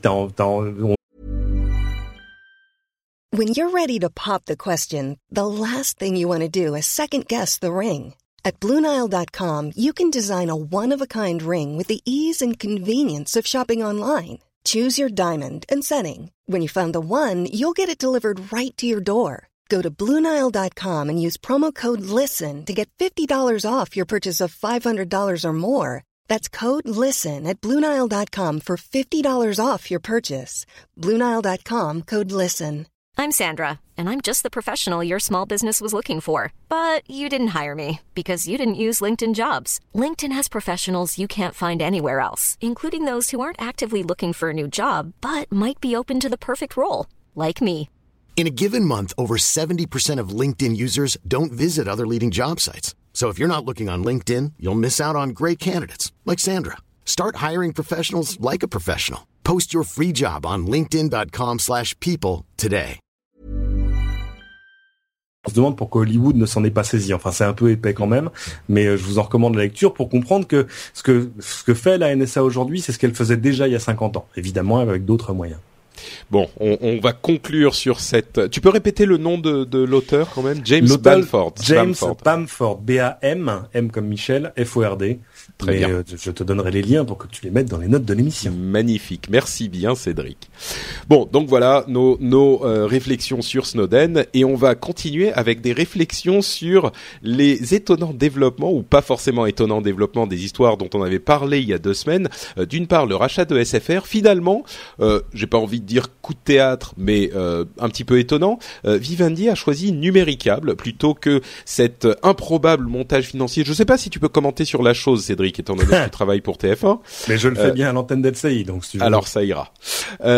donc ce, ce, montage un petit peu improbable entre Bouygues et Free, qui a pas été choisi par par par Vivendi pour le rachat d'SFR, a priori parce qu'avec Numéricable les choses sont plus simples et plus rapides, mais en même temps, euh, Bouygues a fait une offre surprise euh, renchérie euh, pour continuer à montrer son intérêt pour SFR en, en, en, oh, en intimant, j'allais dire, quand même peut-être pas, mais euh, en, en, invitant Vivendi à reconsidérer la chose. Euh, a, priori, pour le moment, ils font de la résistance et ils disent on est en négociation exclusive avec Numéricable pendant trois semaines euh, et voilà. Et c'est ce qu'on a dit, c'est ce qu'a choisi le board. C'était bon. Beaucoup d'entre vous m'ont dit sur Twitter ah voilà Patrick, t'as vu, t'avais dit que ça serait Bouygues, mais en fait non, c'est Numéricable, tu t'es planté je sais pas si on avait dit que ça serait forcément Bouygues. On a juste expliqué leur leur montage invraisemblable. Euh, mais bon, ah, Effectivement, en tout cas, si on l'a présenté, hein. oh bah il était, il était étonnant quand même. Je, je rachète SFR, donc ça me libère des antennes, donc je peux revendre ces antennes à, euh, à, à, à Free euh, pas, de manière à ce que je peux. Hein, C'est-à-dire que si, si euh, l'offre avait été euh, de prime abord acceptée par SFR, euh, l'autorité de la concurrence aurait de toute façon dit attendez, il y a un problème, mm. il y a un truc qui va pas dans votre histoire, c'est que vous allez vous retrouver à la tête euh, de deux des trois plus grands réseaux mobiles en France, donc c'est pas possible. D'accord, mais c'est quand même un petit peu, c'est quand même euh, un petit peu étonnant, plus compliqué, on va dire, que simplement euh, Numéricable rachète SFR. Euh, oui, la, la, raison pour laquelle Vivendi, enfin de manière, là je ne fais que répéter les, les, dires du conseil de surveillance de Vivendi, la raison pour laquelle ils ont choisi Numéricable, c'est d'abord le prix, parce qu'il y avait plus d'argent euh, frais dans l'offre de numéricable. Euh, maintenant, évidemment, qu'il y a une nouvelle offre de Bouygues qui est sortie, alors que de toute façon, euh, Vivendi ne peut plus rien dire. Ils sont, ils sont pour trois semaines en négociation, c'est-à-dire pour encore une semaine et demie en fait maintenant, en négociation exclusive avec euh, Numéricable. Avec Numéricable. Euh, mais j'imagine que ça leur pose question quand même. Euh, c'est assez inhabituel. C'est vrai que c'est une sorte de, de feuilleton à, à, rebondissement. Et euh, comme je l'avais dit sur LCI la semaine dernière, ce qui est, ce qui est euh, intéressant quand on, quand on connaît l'histoire de la vie des affaires, et ça c'est des choses que j'ai lues ailleurs aussi, c'est que euh, pour ce faire, il a quand même fallu que Martin Bouygues et, et Xavier Niel se mettent autour d'une table alors que Bon, je pense pas qu'il voilà. Il, s'adorait particulièrement avant ça. Ah, je sais pas. Je pense qu'il y a, il y a, ça, un petit côté tonton flingueur, tu vois. Il y a, je pense qu'il y a toujours eu un petit peu de second degré entre ces deux-là. Euh, mais euh, et de l'autre côté, de toute façon, euh, pour racheter SFR, ça, ça voulait dire aussi se mettre autour d'une table avec euh, avec Vincent Bolloré, qui est pas, qui à mon avis passe pas non plus ces dimanches à, à, à, faire des barbecues avec Martin Bouygues. Donc donc voilà, c'est c'est c'est de toute façon une, une histoire absolument passionnante, mais je pense qu'on aura, euh, sinon le dénouement, du moins des développements d'ici la, la fin de la semaine prochaine. C'est ça. Donc au prochain épisode, normalement, on aura la suite. Euh, tu, tu interviens, Alexandre, hein, si tu as des choses à dire. Non, non, bah là, là, là, il n'y a pas grand-chose à dire. De toute façon, il n'y a plus qu'à attendre pour voir euh, ce vrai. que va décider euh, Vivendi. Et de toute façon, l'offre de Bouygues n'a pas l'air d'avoir ému euh, beaucoup euh, Vivendi durant ses négociations avec Numérica. Ah, Surtout, ah bah là, ils peuvent rien dire. Hein. Ne peut rien dire. Surtout pas. Et d'ailleurs, même Numéricable dit, attendez, si Vivendi se met à parler de cette offre ou à, à, réfléchir de manière ouverte à la pertinence de cette offre, euh, ils vont nous devoir des centaines de millions d'euros de, de, de, dédits euh, du fait de la, la, période de négociation exclusive. Donc, bien sûr, on n'entendra pas un son sortir de, de chez Vivendi. Euh, pour la pour la petite histoire, euh, dans le conseil de surveillance de, de Vivendi, il y a un seul membre qui a voté pour l'offre Bouygues, enfin en tout cas de manière ouverte. Euh, c'est Pascal Cagny, ancien patron d'Apple Europe. Il se trouve que c'est un ami, ça n'a pas de lien. D'accord. Bah écoute, au moins on le sait maintenant. Autre suite de l'histoire de l'épisode précédent, la fameuse Dorian Satoshi Nakamoto, euh, dont on vous, je vais pas vous refaire le, résumé, hein, on en a assez parlé dans l'épisode précédent, mais il a euh, euh, publié un communiqué de presse ou en tout cas une déclaration officielle disant qu'il euh, niait de manière catégorique et inconditionnelle euh, être le créateur de Bitcoin et il a complètement euh, nié l'histoire de Newsweek et là on est dans une situation intéressante d'un point de vue journalistique parce que l'histoire de Newsweek ne semble pas vraiment tenir complètement, même si on n'a pas de d'information euh, euh, claire avec des preuves. Mais en même temps, Newsweek ne veut pas retirer leur, histoire, ne veut pas euh, publier de euh, de retrait en fait, de démenti, de démenti. Merci Cédric. et donc, il, il, semble de plus en plus crédible le fait que euh, Dorian Nakamoto ne soit pas le créateur de Bitcoin, euh, de Bitcoin, Bitcoin, ça serait autre chose le, le, il ne soit pas le créateur de euh, de Bitcoin et, et, pourtant Newsweek est dans une position inconfortable. Bon, on n'a pas vraiment de conclusion à la faire, mais euh, c'est rigolo parce que tu imagines le communiqué quand même. Monsieur Satoshi Nakamoto aimerait faire dire qu'il n'est pas Monsieur Satoshi Nakamoto. euh, c'est exactement ce qu'aurait dit le vrai euh, Dorian Satoshi Nakamoto. Oui, c'est pas faux, oui, c'est pas faux. J'ai tendance à penser, moi j'avais lu le papier de Newsweek quand il est sorti et, et c'était genre waouh quelle enquête, mais mais de fait on sentait qu'il y avait des choses qui étaient euh, de, de, circumstantial evidence comme diraient les Américains. C'était euh, machin a dit que et donc voilà il est euh, probable que ce soit lui parce que voilà son métier si proche, etc. Euh, maintenant, le, le, démenti pourrait être juste un rétro-pédalage de Sakoshi Nakamoto, mais mais euh, c'est dur pour Newsweek parce qu'ils en ont quand même fait leur une, c'est la renaissance de Newsweek. Enfin, c'est euh, et puis c'est un papier haletant à, à lire, euh, mais euh, mais on sent bien de toute façon même au travers du papier la, la réticence de Nakamoto à parler du truc. Donc, euh, mais mais pourtant il les repousse pas en disant c'est pas moi, c'est pas moi, c'est pas moi. Enfin, c'est voilà. Je, je bah, disons que là, là il a dit, là il a clairement dit c'est pas moi, c'est pas moi, c'est pas moi. Mais il l'a dit hein. après, il l'a dit après l'apparition. Ah bah oui, mais oui, bon. c'est comme si Edward Snowden te disait non, non, moi j'ai donné une clé USB à un ami. moi je pense, bon, on verra. Mais a priori, moi j'ai plutôt tendance à croire euh, que c'est pas lui. Hein. On verra peut-être qu'on sera Quel dommage, quelle histoire. Bon, c'est la fin de nos trois histoires, trois infos à retenir. Euh, on va continuer avec nos news et rumeurs. Bien sûr, on a des trucs un peu geekeux quand même, avec des histoires d'imprimantes 3D, de moteurs 3D et de plein de choses 3D et de robots qui écrivent des articles dans euh, le, le, le, les, les journaux. Euh, mais avant ça, donc, je vais continuer les remerciements très chaleureux de personnes qui ont choisi, euh, qui ont choisi euh, de soutenir l'émission sur Patreon. Euh, à commencer par, euh, bah non, même pas à commencer. Je vais vous dire donc encore quelques noms, c'est-à-dire La Roumette, Billy McGuinness, Philippe Fouyen ou Fouyen, Mathieu Rouvin, Ducret, Algueron, Algernon 2014, Marion, Laurent, Hugo Duprat et Jonathan. Euh, merci vraiment encore une fois du fond du cœur. Euh, comme on disait, le Patreon fonctionne encore assez bien. On a suffisamment expliqué ce que c'était que Patreon et donc euh, au lieu de le réexpliquer encore une fois, comme je le disais en début d'émission, je vais plutôt poser la question à Alexandre qui qui fait qui soutient l'émission. toi, pourquoi est-ce que tu as choisi de, de soutenir l'émission en quelques mots hein, On va pas en faire euh, des tonnes, mais qu'est-ce qui t'a qu'est-ce qui t'a poussé, toi? Je suis curieux aussi, hein, moi, mais euh, à, à, sortir le, le portefeuille. Eh ben en fait, ben ça fait ça fait ça fait plusieurs années que, que j'écoute l'émission et c'est vrai que j'avais jamais donné, ne serait-ce que pour les pourboires. Vous allez me jeter des pierres. Hein.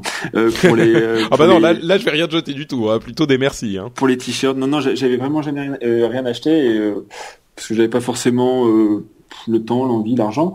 Et euh, non, puis voilà. Et puis là, euh, c'est vrai que Patreon, je trouvais le système assez assez sympa, euh, le côté de payer payer à l'émission. Donc voilà, c'est pour ça en fait, tout simplement. D'accord. Donc c'est c'est l'émission t'apporte suffisamment pour que Ouais, voilà, ça te... bon, pour que tu donnes 150 dollars par épisode, donc c'est vraiment on est très très content pour toi. Ah oui, alors là, merci, merci. J'ai hâte qu'elle passe en hebdomadaire du coup. ah oui, a priori c'est pas au programme. Hein. Je, je, comme je le disais, j'aime bien le le j'aime bien le format le format bimensuel mais donc voilà, effectivement, euh, Patreon euh, est toujours disponible. C'est patreon.com slash rdvtech. Si vous pensez que l'émission euh, vous apporte du bon temps ou de l'information, vous pouvez aller y jeter un coup d'œil.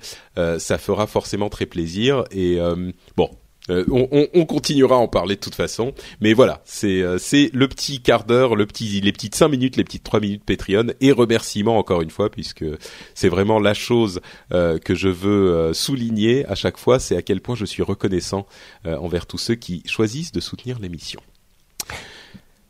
Oui? Non, non, je, je, faisais le calcul dans ma tête, donc 853. ça a augmenté depuis tout à l'heure, fois X émissions, fois... Mais c'est très bien Mais oui, c'est merveilleux. Tu, tu, vas enfin pouvoir changer de micro. oh bah là oui, je peux changer de micro, d'ordinateur, de oui mhm. oui exactement oui oui. Non c'est mais que vas-tu faire de tout cet argent, Patrick? Bah écoute, euh, c'est une très bonne question. Que vas-tu faire de tout cet argent? Euh, bah, C'est une des choses dont on avait discuté dans le Q&A, le fameux question-réponse que j'ai fait. Euh, j'ai pas tellement cette euh, cette honte de l'argent si tu veux. Il euh, y a beaucoup de gens, surtout dans le monde des podcasts, c'est marrant, j'en parlais avec d'autres euh, d'autres euh, créateurs de contenu. Il y a beaucoup de gens mhm. qui m'ont dit, dans le podcast, on a un petit peu honte de parler d'argent comme si c'était quelque chose que non non, vous inquiétez pas, moi c'est pas, vous savez, c'est pas pour moi, c'est pour c'est pour le matériel, hein, ou alors ah vous vous inquiétez pas, non non, moi je suis une association et c'est vrai que moi j'estime, je suis un petit peu plus anglophone dans cette idée, c'est que j'en parlais l'autre jour, mais quand tu, si les gens estiment que euh, ils apprécient suffisamment l'émission pour euh, donner de l'argent de temps en temps, oui, bah, c'est ça. Euh, et, et, en plus de ça, évidemment, l'émission reste gratuite. Hein, la question n'est même pas là. La question n'est pas de rendre l'émission payante. Mais si les gens estiment que euh, l'émission leur apporte suffisamment pour qu'ils veuillent euh, récompenser la personne qui a créé l'émission, ben, moi je suis content. Alors bien sûr, il y a euh, d'une part les micros dont j'avais évidemment parlé, les et l'ordinateur. Maintenant, je vais peut-être acheter un PC, un Mac, c'est possible parce que effectivement, il a vraiment bien marché. Ouais, c'est fou, hein. Mais euh, mais tu vois, ensuite, euh, moi, j'achèterai des pâtes, j'achèterai des, des, des téléphones, des trucs. C'est c'est quand tu vas acheter ton magazine dans le, le, le, kiosque, euh, tu vas pas ensuite euh, regarder euh, est-ce que le mec il a il s'est acheté un, un, une nouvelle carte graphique avec l'argent qu'il a gagné en faisant son, son, son, son, en créant son magazine. Donc tu pourrais investir, tu pourrais enfin faire de la vidéo par exemple. Bah c'est j'y pense hein. Non mais j'y pense, tu sais. Mais enfin avec ce type, avec le succès du Patreon que j'attendais vraiment pas, je pense à plein de trucs. Ah, ah. plein plein de trucs. Mais euh, je ne sais pas si la vidéo est forcément la bonne réponse. Ah, mais c'est une, une, une, discussion intéressante. Ouais, des discussions intéressantes qui seraient très longues, mais on est là pour parler plutôt de technologie et de nouvelles et de rumeurs. Donc on va se lancer plutôt dans cette discussion-là en parlant de la chose qui m'excite le plus depuis ces deux trois dernières années. Oubliez les montres, la technologie portable et toutes ces bêtises et les Google Glass. Parlons plutôt de la vraie prochaine révolution du euh, de, de l'informatique euh, en général et de la technologie, c'est les imprimantes 3D. Et HP vient d'annoncer qu'ils allaient, bon, c'est un petit peu comique, hein, ils ont annoncé qu'ils allaient faire une annonce en juin, euh, mais ils ont, ils vont parler d'imprimantes 3D. Évidemment, quand on parle d'imprimante, on se, on pense forcément à HP. Euh, et il y a donc cette entrée a priori qui, qui, est plutôt confirmée puisqu'ils ont dit qu'ils allaient faire une annonce d'HP sur ce marché et ils ont dit deux choses. D'une part, on a résolu, euh, enfin, il y a deux problèmes avec les imprimantes 3D. D'une part, c'est trop lent, et d'autre part, les surfaces sont pas lisses. Les surfaces créées avec les imprimantes sont pas lisses. Et on pense qu'on a pu résoudre euh, ces deux problèmes. Euh, et donc, il risque d'y avoir des imprimantes 3D vendues par HP.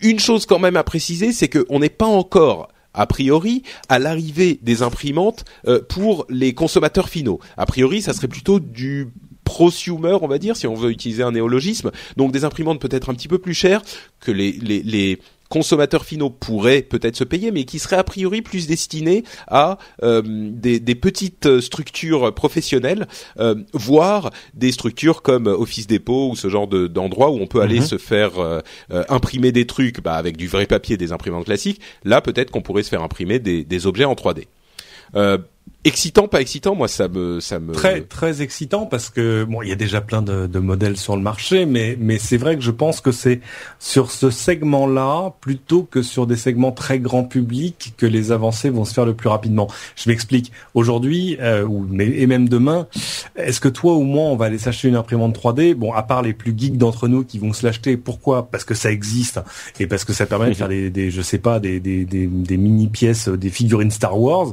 Euh, voilà, l'utilité quotidienne de ce genre de choses pour le mettre chez toi, mais pour l'instant discutable. En revanche, c'est un peu comme les photocopieuses, tu vois. La photocopie est quand même une technologie absolument merveilleuse, mais euh, jusqu'à ce que les tout en un arrivent dans les maisons, mais qu'on achetait d'abord comme des imprimantes, euh, bah, c'est des choses qu'on allait faire à l'extérieur. On allait chercher la photocopieuse du quartier, le, celle du bureau de poste, etc.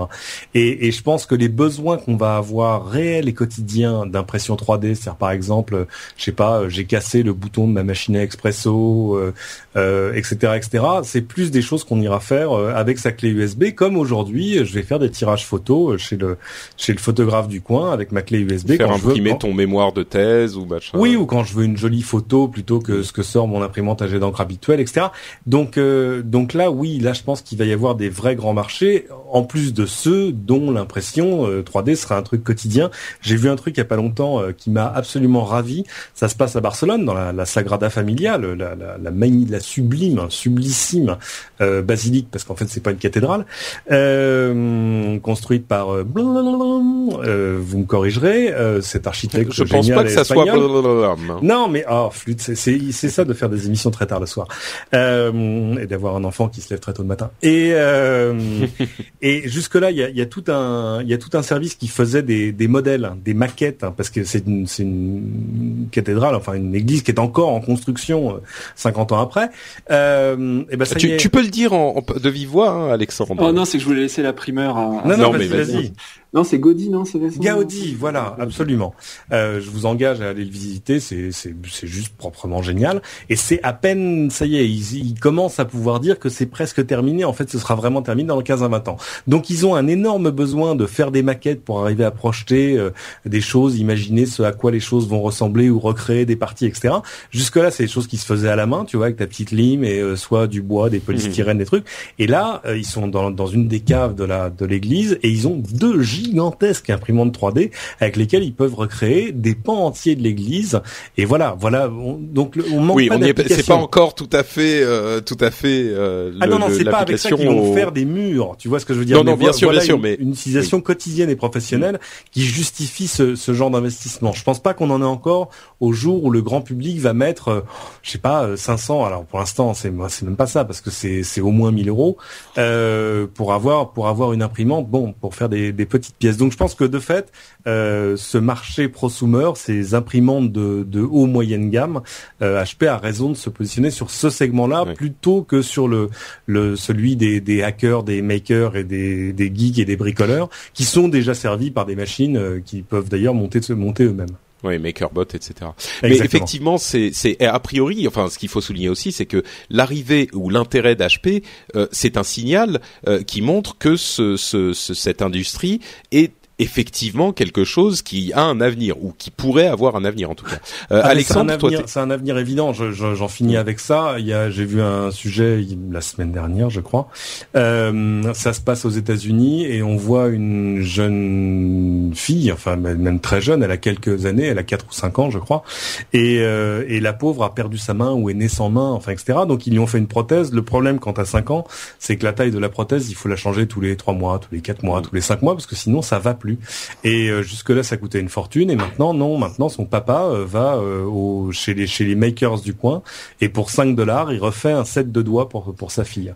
Et, mais tu sais que, c'est c'est une histoire que le type a, a, enfin, il a fait cette prothèse parce qu'il a entendu parler d'une histoire similaire d'un type qui avait vu ça, un, un lycéen qui avait vu imaginer cette euh, refaire une prothèse dont il avait vu qu'elle coûtait genre 30 000 dollars pour un voisin à lui dont le fils avait effectivement le même problème avec euh, une main où il était né sans doigt ou quelque chose mhm. du genre. effectivement, il a vu l'imprimante 3D, il s'est dit mais attends, euh, moi je peux refaire peut-être cette cette prothèse qui coûte 30 000 dollars et que eux ils ne pouvaient pas se payer pour presque rien. Il l'a fait et, et ça comme comme une un virus, ça s'est répandu partout. Et il y a plein de gens qui ont commencé à faire ça. Enfin, oui, c'est vraiment excitant. Il faut aller voir, il faut aller voir de temps en temps ce qui se passe sur Thingiverse, T-H-I-N-G-A-V-E-R-S-E, qui est un peu le, comment dire, le, le Wikipédia du modèle 3D pour imprimante 3D, euh, où tu trouves de fait des figurines de Star Wars, euh, mais aussi des choses euh, vraiment utiles ou, ou, ou, bêtes et prosaïques et très quotidiennes. Euh, tu vois, euh, une pièce d'interrupteur, des choses, etc., qui, qui mm. dessinent bien ce à quoi va servir cette technologie. Alexandre, rapidement, c'est les news et rumeurs. On est censé parler très vite, mais euh... ouais, ouais, euh, bah, Je sais pas, je suis assez partagé parce que par exemple une imprimante papier, ben j'en ai une chez moi comme beaucoup de gens et alors que j'imprime, je sais pas, peut-être toutes les deux semaines deux feuilles quoi. Donc je pense que les imprimantes 3D ça risque de faire pareil à terme. Euh, après, d'un autre côté, euh, il paraît que l'air, euh, enfin que le 21e siècle, l'air, ça sera celle de l'usage et pas de la propriété. Donc c'est vrai que je vois bien, d'un autre côté, aller justement chez des makers avec sa petite clé USB et le plan de son, son poussoir d'interrupteur. Donc ouais, non, je, je sais pas trop. Et voilà, nous on était tout excités en train de d'annoncer la révolution de l'avenir et toi tu nous. Mais c'est une révolution, ça change rien au potentiel. Hein. Ouais, ouais. Bon, on verra. T'auras juste pas besoin de l'acheter. C'est vrai, c'est vrai. Euh, autre information très très intéressante, euh, les, le partenariat entre euh, Unity et Mozilla d'un côté et de l'autre côté euh, Epic euh, qui fait l'Unreal Engine et Mozilla. Alors de quoi il s'agit? C'est une histoire très compliquée avec moteur de rendu 3D, ASM.js de la compilation de euh, code qui tourne aussi vite avec ASM.js ou une fois et demi aussi vite que en natif. Enfin, c'est ah, assez technique. Je, je, crois que ton Patreon est en train de baisser. bon, franchement, moi, ça me passionne. Euh, je, je, me suis renseigné sur la chose pendant des, des jours et beaucoup, merci beaucoup à ceux sur Twitter qui m'ont euh, donné des liens. Mais c'est c'est assez compliqué. Mais en gros, hein, je vais aussi faire le boulot pour lesquels pour lequel je suis entre guillemets payé. Euh, euh, dans l'émission, euh, c'est-à-dire simplifier les choses et les expliquer de manière compréhensible. Euh, en gros, c'est un système développé en partie par Mozilla, qui permet en utilisant JavaScript, qui est un langage commun à tous les navigateurs, les navigateurs web, en utilisant une partie de JavaScript de euh, faire tourner n'importe quel programme dans une page web.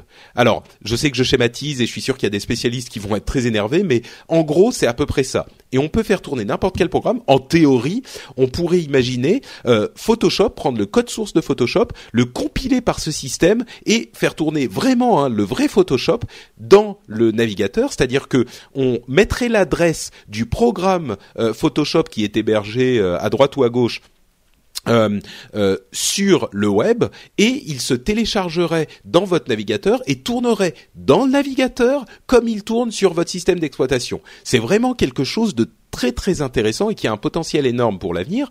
Et là, ce qu'ils ont fait, c'est euh, créer avec des accords avec des développeurs qui créent des outils de création de jeux en 3D et de 3D en général, faire des compilations de leur moteur 3D pour qu'ils tournent, euh, pour qu'ils puissent utiliser les jeux directement dans le navigateur. Alors là où c'est vraiment intéressant, c'est que étant donné que ce système utilise euh, un langage commun à tous les navigateurs, qui est JavaScript, euh, il peut être utilisé sans aucun téléchargement de plugin ou de quoi que ce soit d'autre de ce type-là. C'est-à-dire que vous pointez sur une adresse et directement le jeu ou l'application va apparaître dans votre navigateur. Il y a une démonstration qui est bluffante euh, de euh, Epic Citadel, qui est une sorte de démo euh, créée par créée par le, avec le moteur de l'Unreal Engine par Epic, que dont je mettrai les liens dans le dans, dans les notes de l'émission aussi. Vous allez à cette adresse et directement le truc apparaît dans votre navigateur sans aucun plugin,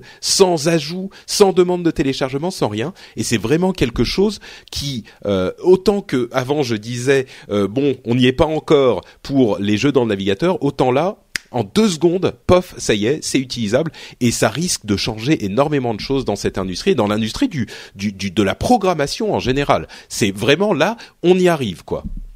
Donc euh, voilà, je sais pas si j'ai bien résumé la chose. Ouais, Bon, très bien. C'est merveilleux ce qu'on arrive à faire maintenant avec les technologies modernes des navigateurs. à terme, il, va se passer plein de choses en vidéo aussi, directement hmm. dans le navigateur, plus rien, sans plugin, sans flash qui plante et tout ça. Oui, oui, oui. C'est vraiment, on arrive à des choses à. On peut aujourd'hui imaginer un avenir. Alors, les plus rêveurs d'entre nous euh, en parlaient depuis déjà plusieurs années, mais aujourd'hui, on commence à pouvoir imaginer un avenir où tout pourra passer par le navigateur. Et ensuite, ce qu'on en fait, hein, c'est l'estimation et l'appréciation de chacun, mais cette technologie peut vraiment euh, euh, arriver dans pas si longtemps que ça. News suivante, c'est euh, le robot qui écrit des articles. Ça y est, euh, Cédric, euh, c'est le début de la fin. Eh, voilà. On n'a plus besoin des journalistes. Patreon se trouve sur patreon.com/cédric. Alors, en fait, de quoi s'agit-il? Euh, C'est à l'occasion d'un euh, tremblement de terre dont vous avez peut-être entendu parler si vous suivez des gens euh, sur Twitter qui sont en Californie. il y a eu un tremblement de terre à Los Angeles et c'était l'occasion pour le Los Angeles Times d'utiliser pour la première fois un système qu'ils ont mis en place il y a quelques mois, qui est un système de robot qui écrit véritablement de manière cohérente un article en fonction de ce qui se passe. Alors, en l'occurrence, c'est un robot qui surveille.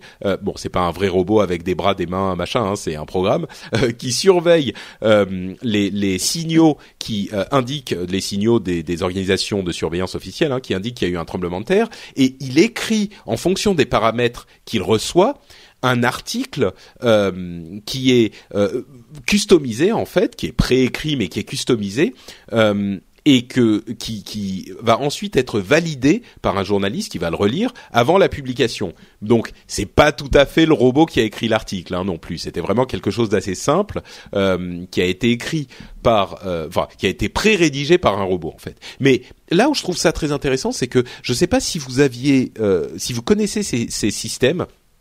Euh, que j'ai découvert à l'occasion de mes recherches euh, dernièrement quand j'ai constaté à quel point mon ordinateur est vieux et à quel point j'aimerais le changer. Il y a des systèmes de comparaison de, euh, de, de, processeurs qui, qui, ont été développés par certains sites qui vont écrire véritablement des articles, mais de manière ah complètement schématique.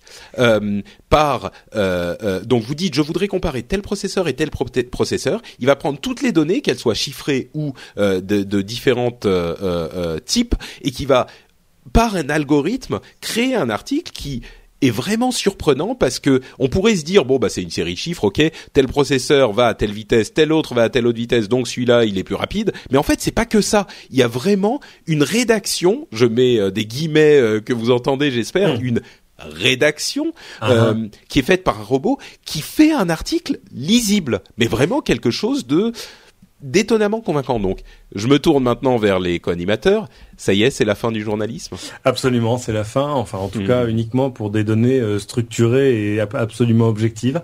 Euh, C'est-à-dire que oui, voilà, quand t'as. Bah, tu plaisantes ou, ou, pas? Non, J'ai du mal à ah, déceler. je, plaisante à moitié, mais c'est vrai que ça veut dire que tu vas pouvoir générer des choses intelligibles et plus lisibles qu'un simple tableau. Enfin, plus lisible à voir parce qu'un tableau c'est bien aussi. Euh, pour comparer des choses comparables ou pour rapporter des choses qui sont uniquement basées sur des, des données objectives. Euh, parce qu'en fait, l'ordinateur le, le, qui a écrit l'article sur le tremblement de terre, il n'a pas décidé d'écrire un article sur un tremblement de terre. Il, il avait été programmé pour euh, rattraper ces données à la volée et écrire les, écrire les phrases de liaison qui vont autour. C'est-à-dire, tu vois, l'épicentre se trouve à X, l'amplitude était de Y, etc., etc. C'est vrai, mais c'est pour ça que je parlais des, des, des articles créés pour les comparaisons de processeurs Là, ça va un petit peu plus loin. Alors oui, c'est schématique, mais ça se lit, C'est un peu comme tu sais, ces systèmes qui, qui te permettent de donner euh, toute une série de photos et te font une jolie animation vidéo sur le thème que tu as choisi en disant est-ce que c'est des photos de sport, est-ce que c'est des photos de mariage? Euh, c'est pareil, mais tu, en regardant ça, tu dis pas ça y est, c'est fini, graphiste et monteur, euh, c'est un métier mourant. Euh, parce que voilà, on, on, est juste dans l'automatisation avec euh, avec un soupçon d'intelligence, mais mais mais là encore voilà, ça ne ça, mais c'est pas mal pour faire du pour faire du breaking news euh, au milieu de la nuit euh, quand il n'y a pas de journaliste au poste, etc., euh, etc. Mais et puis surtout, ça va très très vite. C'est vrai, c'est vrai. Alexandre, quelques mots ajoutés sur le sujet ou on passe au suivant? non, non, c'est vrai que bah, je partage ce que dit Cédric. C'est vrai que pour des données brutes et les, on va dire pour les mettre en forme de manière un peu stylisée, ça peut être sympa, mais enfin, pour moi, ça remplacera jamais. Enfin, pour l'instant, euh, jamais l'analyse d'un journaliste, parce que c'est ça qui fait tout l'intérêt. C'est à savoir, il y a eu un tremblement de terre. ok, on a des données, on a, des données factuelles, mais après, qu'est-ce qui a fait qu'il y ait eu le tremblement de terre les dégâts qui ont été causés, enfin tout ça euh, avec une analyse fine, il y a, qu'un journaliste qui pourra l'apporter. Ce serait rigolo de, de, faire s'attaquer ce genre de technologie à des choses un peu plus compliquées. Et là, tout à coup, je pense qu'on passerait dans le Gorafi, tu vois, genre euh, un, coup de feu a été tiré à Gaza. Oui, merci. Effectivement, c'est pas faux. Bon, on a encore un petit peu de temps avant de, de, de commencer à s'inquiéter pour notre métier. Et en plus, d'ici à ce... Mais le pire, c'est que s'ils peuvent commencer à écrire, euh, on est à deux minutes d'avoir euh, Siri qui, puis, qui peut dire, ou en tout cas des, des voix synthétiques qui peuvent le dire aussi. Donc, euh, et comme les, on peut avoir des, de la visualisation aussi avec la 3D. Le jour où ils pourront écrire, à mon avis, c'est tout un pan de la de, du, du, journalisme. Mais c'est vrai que c'est plus pour la l'annonce que pour la, la, le vrai journalisme. Bon, allez, on va conclure parce qu'on a passé beaucoup de temps euh, sur tout ça avec l'affaire Microsoft qui lit les emails dans son service Hotmail. On aurait pu en parler euh, pendant les histoires de Snowden, mais c'était un petit peu différent. Je pense que j'ai préféré séparer la chose. Euh, ce qui s'est passé, c'est qu'il y a eu un, un, un, un comment dire une fuite de chez Microsoft et un employé qui a envoyé du euh, code source de Windows 8 avant même qu'il ne soit sorti à un blogueur français. Certains disent c'est même pas vraiment un blogueur, euh, un blogueur français euh, qui les a ensuite publiés et le problème, c'est que ce type utilisait Hotmail, Hotmail appartenant à Microsoft. Et Microsoft a, bien sûr, voyant ces choses arriver, décidé de regarder ce qu'il y avait sur le serveur Hotmail pour identifier la personne, la source de cette fuite. Et bien sûr, euh, ensuite, la personne a été renvoyée. Et le gros problème que ça pose, c'est, mon Dieu, attaque sur notre vie privée. Euh, Microsoft a regardé euh, les, les, les serveurs. Ah, je sais, il y a quelqu'un qui mange des bonbons là? Pardon, c'est moi en train de. Je suis en train de jouer avec un sachet en plastique. euh, donc, oh mon Dieu, Microsoft a euh, euh, rompu la confiance qu'on leur donnait, euh, qu'on leur faisait, et ils ont regardé le mail privé de quelqu'un. Alors, il y a plusieurs choses à savoir. D'une part, euh, c'est dans les conditions d'utilisation. Microsoft uh -huh. a le droit de regarder vos euh, informations. Pire que ça, euh, Google, Apple et tous les autres font pareil. Donc, euh, parce que j'ai trouvé une analogie assez bonne dans This Week in Tech. Je crois que c'est Edbot qui disait ça ou Jeff Jarvis peut-être. Il disait, de toute façon aujourd'hui, l'email c'est des cartes postales. Donc il faut les considérer comme ça. C'est-à-dire que vous les envoyez par la poste, mais n'importe qui peut les regarder en passant et voir ce qu'il y a écrit dessus. Donc, euh, mm -hmm. faut pas, faut pas trop en attendre non plus. Mais d'autre part. Euh, un autre argument que j'ai souvent euh, lu et entendu aussi, c'était ah mais de toute façon euh, Microsoft c'est leur service, ils ont le droit de le lire et ils auraient dû passer par un juge. Euh, le juge ne peut même pas donner de mandat parce que c'est un truc qui leur appartient et le juge ne peut pas donner un mandat pour lire un truc, de, enfin pour euh, regarder quelque chose qui appartient à la personne à qui il délivre le mandat. Et en plus, ouais, c'était enfin... un crime, c'était un crime qui était euh, en progrès et ils ont vraiment demandé l'avis du euh, du de leur conseiller juridique, ouais. Voilà, de leur con conseiller juridique, de leur directeur juridique, pour savoir s'ils avaient le droit de le faire ou pas. Alors tout ça c'est vrai. Non, on surtout, va dire tout ça c'est pas faux. En espèce, hein, parce que là c'est quand même une, un cas mais, assez particulier. On pourrait ça. quand même objecter que ce que Microsoft a fait, il l'a fait pour protéger sa vie privée à lui. Euh, c'est-à-dire, bah, c'est-à-dire la protection de ses propres données. Moi, j'ai tout à fait, tout à fait, mais bon, il n'y a pas de doute que c'était un crime qui était, c'était un crime de trade secret, c'était du, du secret euh, industriel, hein, qui était, -hmm. c'était vraiment un crime. Mais moi, là où j'ai un problème avec cette euh, cette analogie, c'est que c'était pas un une une euh, comme s'ils avaient regardé ce qui se passait sur leur réseau interne. C'était pas le mail de l'entreprise. Non. Euh, donc c'est quand même un petit peu différent. Maintenant, à côté de ça, lisons les conditions d'utilisation parce que ils ont tout à fait le droit de le faire. Il y a même pas de questions sur le sujet. Donc, euh, mais c'est quand même sur euh, Microsoft a le droit pour protéger ses propres intérêts, ses serveurs, ses données, ses machins et euh, mais ses bon. employés, que sais-je encore, d'accéder à votre email, bien sûr. Mais bon, à la lumière de Snowden et de l'importance renouvelée euh, dans la vie privée, c'est sûr que ça fait un petit peu cradoc et certains ont appelé, là en, en l'occurrence je pense que c'est Jeff Jarvis, à euh, l'établissement d'une loi qui dirait l'email est aussi euh, sacro-saint que le courrier parce qu'il faut savoir que le courrier c'est un crime de lire le courrier c'est-à-dire que même si la poste euh, je sais pas si c'est le cas en France en même temps il faudrait que je euh, me renseigne si, si, si le, le, le, secret de la correspondance l'intégrité de, de, la correspondance tout à fait. Donc si quelqu'un à la poste même si ça transite par leur euh, par leur service hein, si quelqu'un ouvre votre courrier pour le regarder eh ben c'est un crime. Eh ben peut-être que la, la, la chose à faire plutôt que de se dire oh mon dieu Microsoft a regardé dans notre courrier alors qu'ils ont le droit ça serait de pousser pour transformer le, le, pour donner au courrier électronique les mêmes euh, droits ou plutôt en donner les mêmes règles qui existent pour le courrier euh, le courrier physique. En France, c'est un an d'emprisonnement et 45 000 euros d'amende. Voilà. Voilà. Alexandre, euh, on, on, a ton vote pour transformer le, pour donner au, au courrier électronique le même, euh, les mêmes règles que le courrier physique? Bah oui, mais comme tu disais, c'est une carte postale et euh, le facteur quand il regarde ma carte postale, je le sais pas, contrairement euh, à, à, une lettre qui serait sous enveloppe. C'est compliqué parce que ça veut dire là encore, on revient au problème dont on parlait avec la NSA, c'est-à-dire que moi j'ai envie que Gmail puisse continuer à indexer mon mail. Euh, parce que c'est ça que je leur demande, euh, de le stocker, de le stocker longtemps et de l'indexer pour le rendre facilement retrouvable.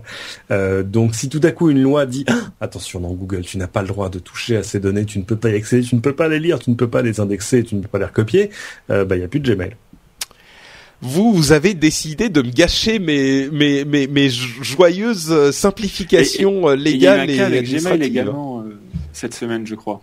Ah, j'ai pas, vu le cas. Ouais, ben ça c'est Mike Harrington qui dit un jour Google allume ah, oui. Donc c'est Mike Harrington, donc il faut mettre une astérisque au bout de la ligne avant de savoir quelle il a dit, il a dit euh, oui, j'ai eu un leak euh, un jour d'un type et comme par hasard, euh, il s'est retrouvé viré au bout d'une semaine.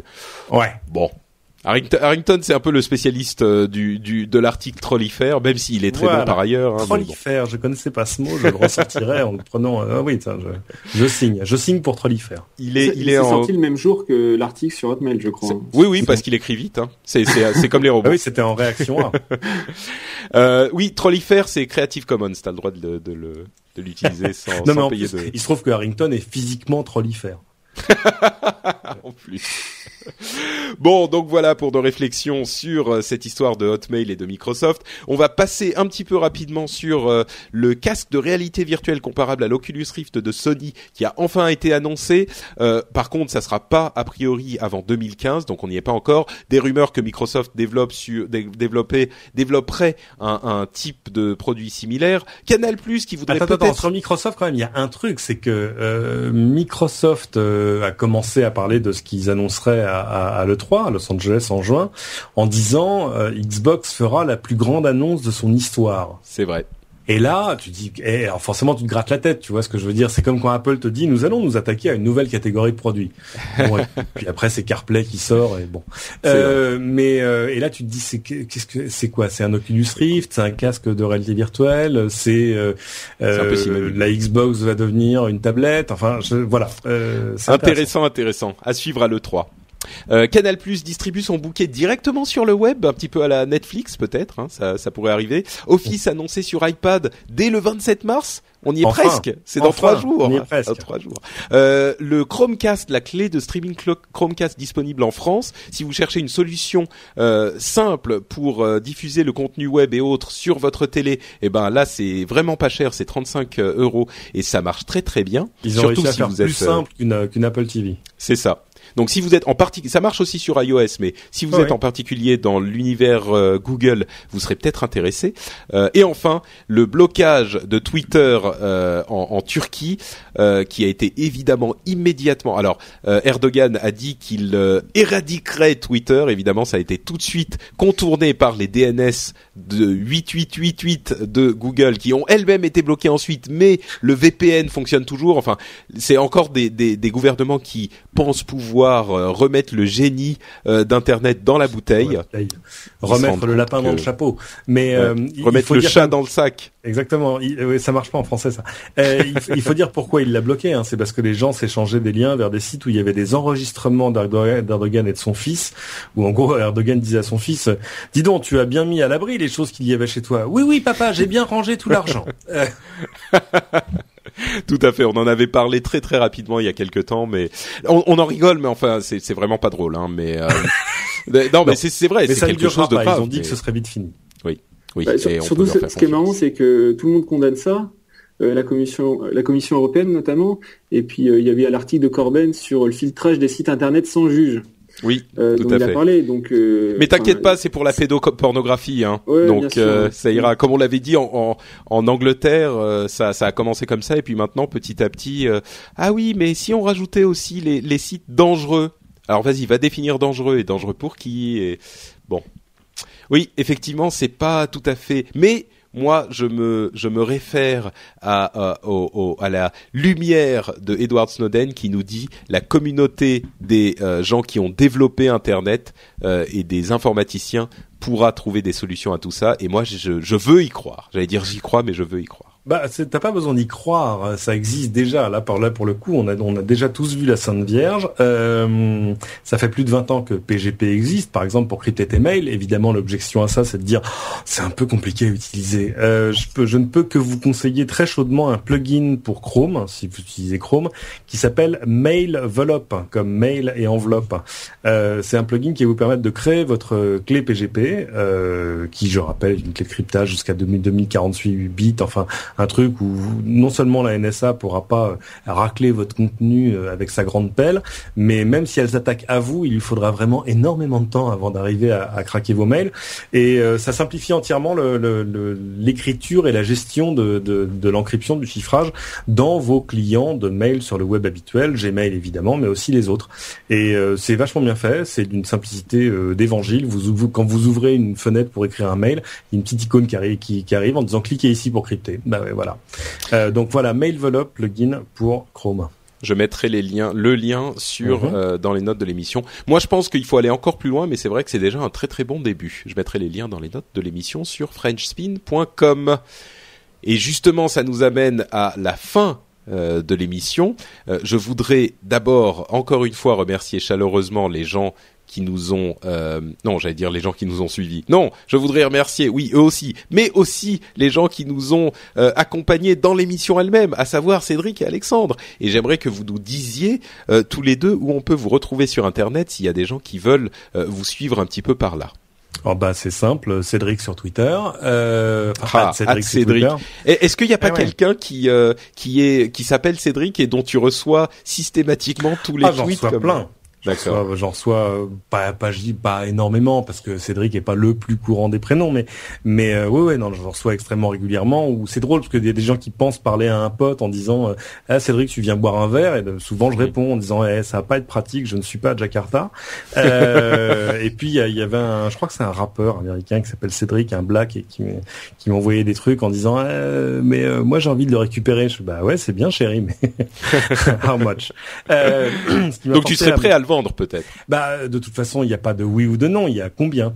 D'accord. Et euh, ça m'a forcé à me poser la question et euh, la réponse est dans ma tête. Euh, c'est marrant, j'ai un, j'ai un ami avec qui je, je, discutais qui s'appelle Turkey, qui est saoudien justement. Je faisais une uh-huh. émission en anglais avec avec lui et qui avait le tweet l'adresse saoudi ah, euh, parce qu'il avait commencé et il l'a vendu en fait. D'une part parce que bah ça faisait de l'argent et d'autre part parce que tout le monde, enfin il y avait pareil, ceux dont tout le monde parle, il y avait ah plein de gens qui lui envoyaient des messages dont il voulait pas quoi.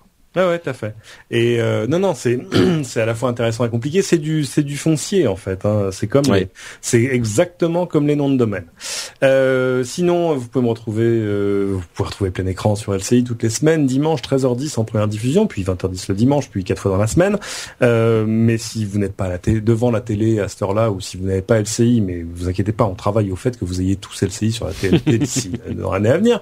Euh, on y travaille très fort, c'est ça aussi. Euh, vous pouvez retrouver les archives de l'émission, entre autres, euh, sur la page Facebook de Plein Écran. Vous tapez Plein Écran LCI sur Facebook et vous trouverez toutes les archives. Et si vous lisez de la presse papier, vous retrouvez une colonne qu'il faut que j'écrive à cet instant précis pour euh, Télécable Satellite Hebdo. Ça a l'air bête comme ça, mais la presse télé, ça fait des millions d'exemplaires, donc ça ne se refuse pas.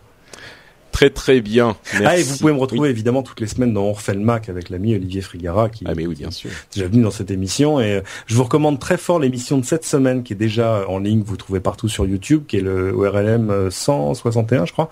Euh, sur CarPlay euh, parce que là, on a mis les petits plats dans les grands et on a fait un truc, on se croirait euh, pire qu'à la télé, avec une émission enregistrée en live, en voiture, dans une voiture qui roule, avec euh, mon ami Frigaret et Jean-Louis Fréchin, le designer, qui dit des trucs passionnants sur les contraintes de la voiture, et avec nous en hangout, etc. Tout ça avec un ah. montage absolument sublime. Et nous, on n'a même pas de Patreon, t'imagines? Bon, mais il se trouve qu'on avait en l'occurrence un partenaire technique, en la personne de Bouygues Télécom, dont la 4G est remarquable. Voilà. très très bien dit, magnifique Cédric. J'admire le professionnalisme. Mais ils ont payé. Euh, en mais, c'est très bien, c'est ah encore mieux. Des gens bien, des gens bien, vous dis-je. Alexandre, pour ta part. Euh, puisque euh. Alexandre est un, jeune homme de qualité euh, qui, qui, qui sait ce qui est ce qui est bon dans la vie. Avec une jolie Oui, mais qui est aussi timide sur durant l'émission que sur les réseaux sociaux. Donc je tweete très peu, donc ça sert à rien que je donne mon compte Twitter. Mais je suis un petit peu plus actif sur Google+. Et donc c'est plus Alexandre Plisson. P comme Patrick, L-I-S-O-N, tout accroché. Très bien, mais voilà. Ah mais tu, il, est tellement timide, il veut pas parler de sa, de sa start-up. Oh, bien, c'est le. Mais oui, vas-y, c'est l'occasion. Euh, oui, donc euh, donc j'ai monté une start-up euh, au mois d'octobre qui s'appelle Local, L-O-C-O-W-L, et qui est un service de publicité géolocalisé rémunéré et qui est uniquement déployé à Brest pour l'instant et dont le déploiement national est prévu pour cette année. Magnifique. redis, le, épelle le, le, nom. L-O-C-O-W-L. Quand tu dis de la publicité rémunérée, c'est-à-dire je regarde de la pub et on me donne de l'argent? Ouais, voilà, en fait, c'est euh, donc c'est géolocalisé. Donc dès que tu passes à côté d'un d'un commerçant partenaire, tu reçois automatiquement un push avec une annonce commerciale de la part de, de ce partenaire. Tu vas être on va te t'attribuer des points en fait, un point si tu si tu indiques si tu aimes ou si tu aimes pas ce commerçant, et après le commerçant va t'incentiver, à savoir va t'inciter à venir dans, dans son magasin euh, juste pour scanner un QR code, euh, donc d'un montant de son choix, et si tu achètes, tu as encore plus de points. Et à partir de ces points, dès que tu as 200 points, on te donne 20 euros en cash sur ton compte bancaire. Pas mal. et avec iBeacon, j'imagine que ça vous ça vous intéresse encore plus ce genre de choses. On regarde pour l'instant, on se base uniquement sur la, la géolocalisation euh, ah, GPS et par triangulation, mais oui, on regarde ce qui se fait de, de ce côté-là également. Très intéressant. Très très bien. Eh bien écoute, euh, merci bien Alexandre. Pour ma part, vous savez que c'est Note Patrick sur Twitter, euh, compte Twitter qui n'est pas en vente, même pour une somme euh, indécente. 100 000. Hmm. Maintenant, on fait le chèque. Tu vois, oui, mais tu sais, non, n'est pas une bonne réponse. Non, c'est sûr, c'est sûr. Mais le problème, c'est que maintenant, euh, j'avais choisi notre Patrick simplement parce que Patrick était déjà pris. C'était bah un développeur dans la Silicon Valley. Et maintenant, mon mon mon identité sur Internet est tellement associée à notre Patrick. Et finalement, le nom, j'en parlais dans des Week in Tech justement, je crois, je sais plus, il y a il y a deux semaines. Euh, c'est c'est c'est finalement au niveau euh, marketing entre guillemets, c'est tellement bon ce truc parce que c'est tout à fait unique et en même temps tout le monde s'en souvient. C'est impossible de l'oublier, tu vois. Donc euh, je sais même pas. Enfin, oui, bien sûr. Si tu me proposes, euh, si tu me proposes un million de dollars, bien sûr, je vais dire oui. Mais, mais franchement, 10 000 dollars plus at Patrick. Non. Non? Non. Le problème, c'est que 10 000 dollars, c'est c'est c'est pas parce que pour moi, mon identité sur Internet. Oui, non, mais c'est ça. Non, mais je veux dire vraiment, mon identité sur Internet, c'est quelque chose de très important parce que je suis une, personne qui qui se euh, livre au public en quelque sorte. J'ai une personnalité publique sur Internet et notre Patrick, ça prend des, enfin, ton identité sur Internet, ça prend des années à développer. Les gens te connaissent sous un certain nom et, te font confiance sous un certain nom. C'est compliqué à, modifier, quoi, à, reconstruire ensuite. Donc, 10 000 dollars, moi, je pense que j'accepterai pas. Pourtant, c'est une somme. Hein. Je dis pas que ah, pas de problème. Moi, 10 000 dollars, hein, je me cire les, les, chaussures avec. Tu me proposes 10 000, mais l'euro hein, pour euh, Cédric, je te le passe pas. Ouais. Donc voilà. Bon, c'est encore petit scarabée. Mais c'est une question très intéressante à, se poser effectivement. Donc euh, pour moi c'est Note Patrick sur Twitter.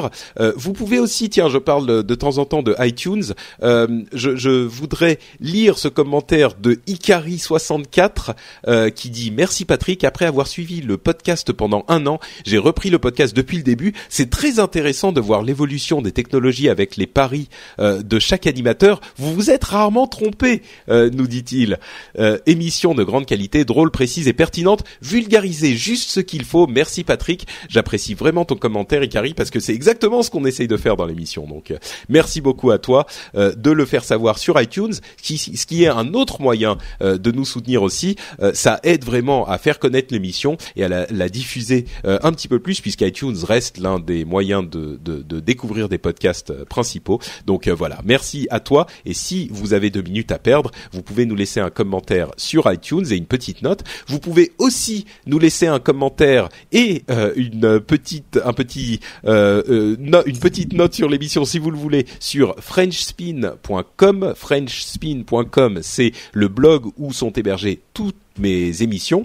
Euh, donc il y a le rendez-vous tech bien sûr, il y a Upload que je fais avec mes camarades Jérôme Kainborg, euh, Corben et euh, Cédric Bonnet sur des conseils d'app qui sont parfois plutôt sympas. Il y a Positron également qui vous recommande toutes sortes de produits culturels, des films, des séries, des livres, de la musique et on a des gens différents qui viennent pour différents épisodes. On conclut avec mon, frère et mon camarade donc Daniel Béja musicien et Gabriel Auteur de son état de science-fiction, euh, pardon, de d'heroic fantasy, et on va commencer avec une nouvelle session de quatre épisodes avec deux invités euh, particuliers que je nommerai pas ici pour garder un petit peu le suspense, mais c'est plutôt cool aussi. Donc bref, vous l'avez compris, frenchspin.com, vous pouvez y découvrir des émissions également très sympathiques. Et bien sûr, vous connaissez le Patreon. On va pas refaire un euh, long couplet là-dessus. Si vous voulez soutenir l'émission, c'est évidemment le meilleur moyen. Je vous remercie très chaleureusement, chers auditeurs, de nous avoir suivis pendant cette heure et demie et un petit peu plus, cette heure 45 de tech. Euh, je remercie les co-animateurs d'avoir été présents et d'avoir été brillants comme toujours. Et je vous dis à tous rendez-vous dans deux semaines. Ciao à tous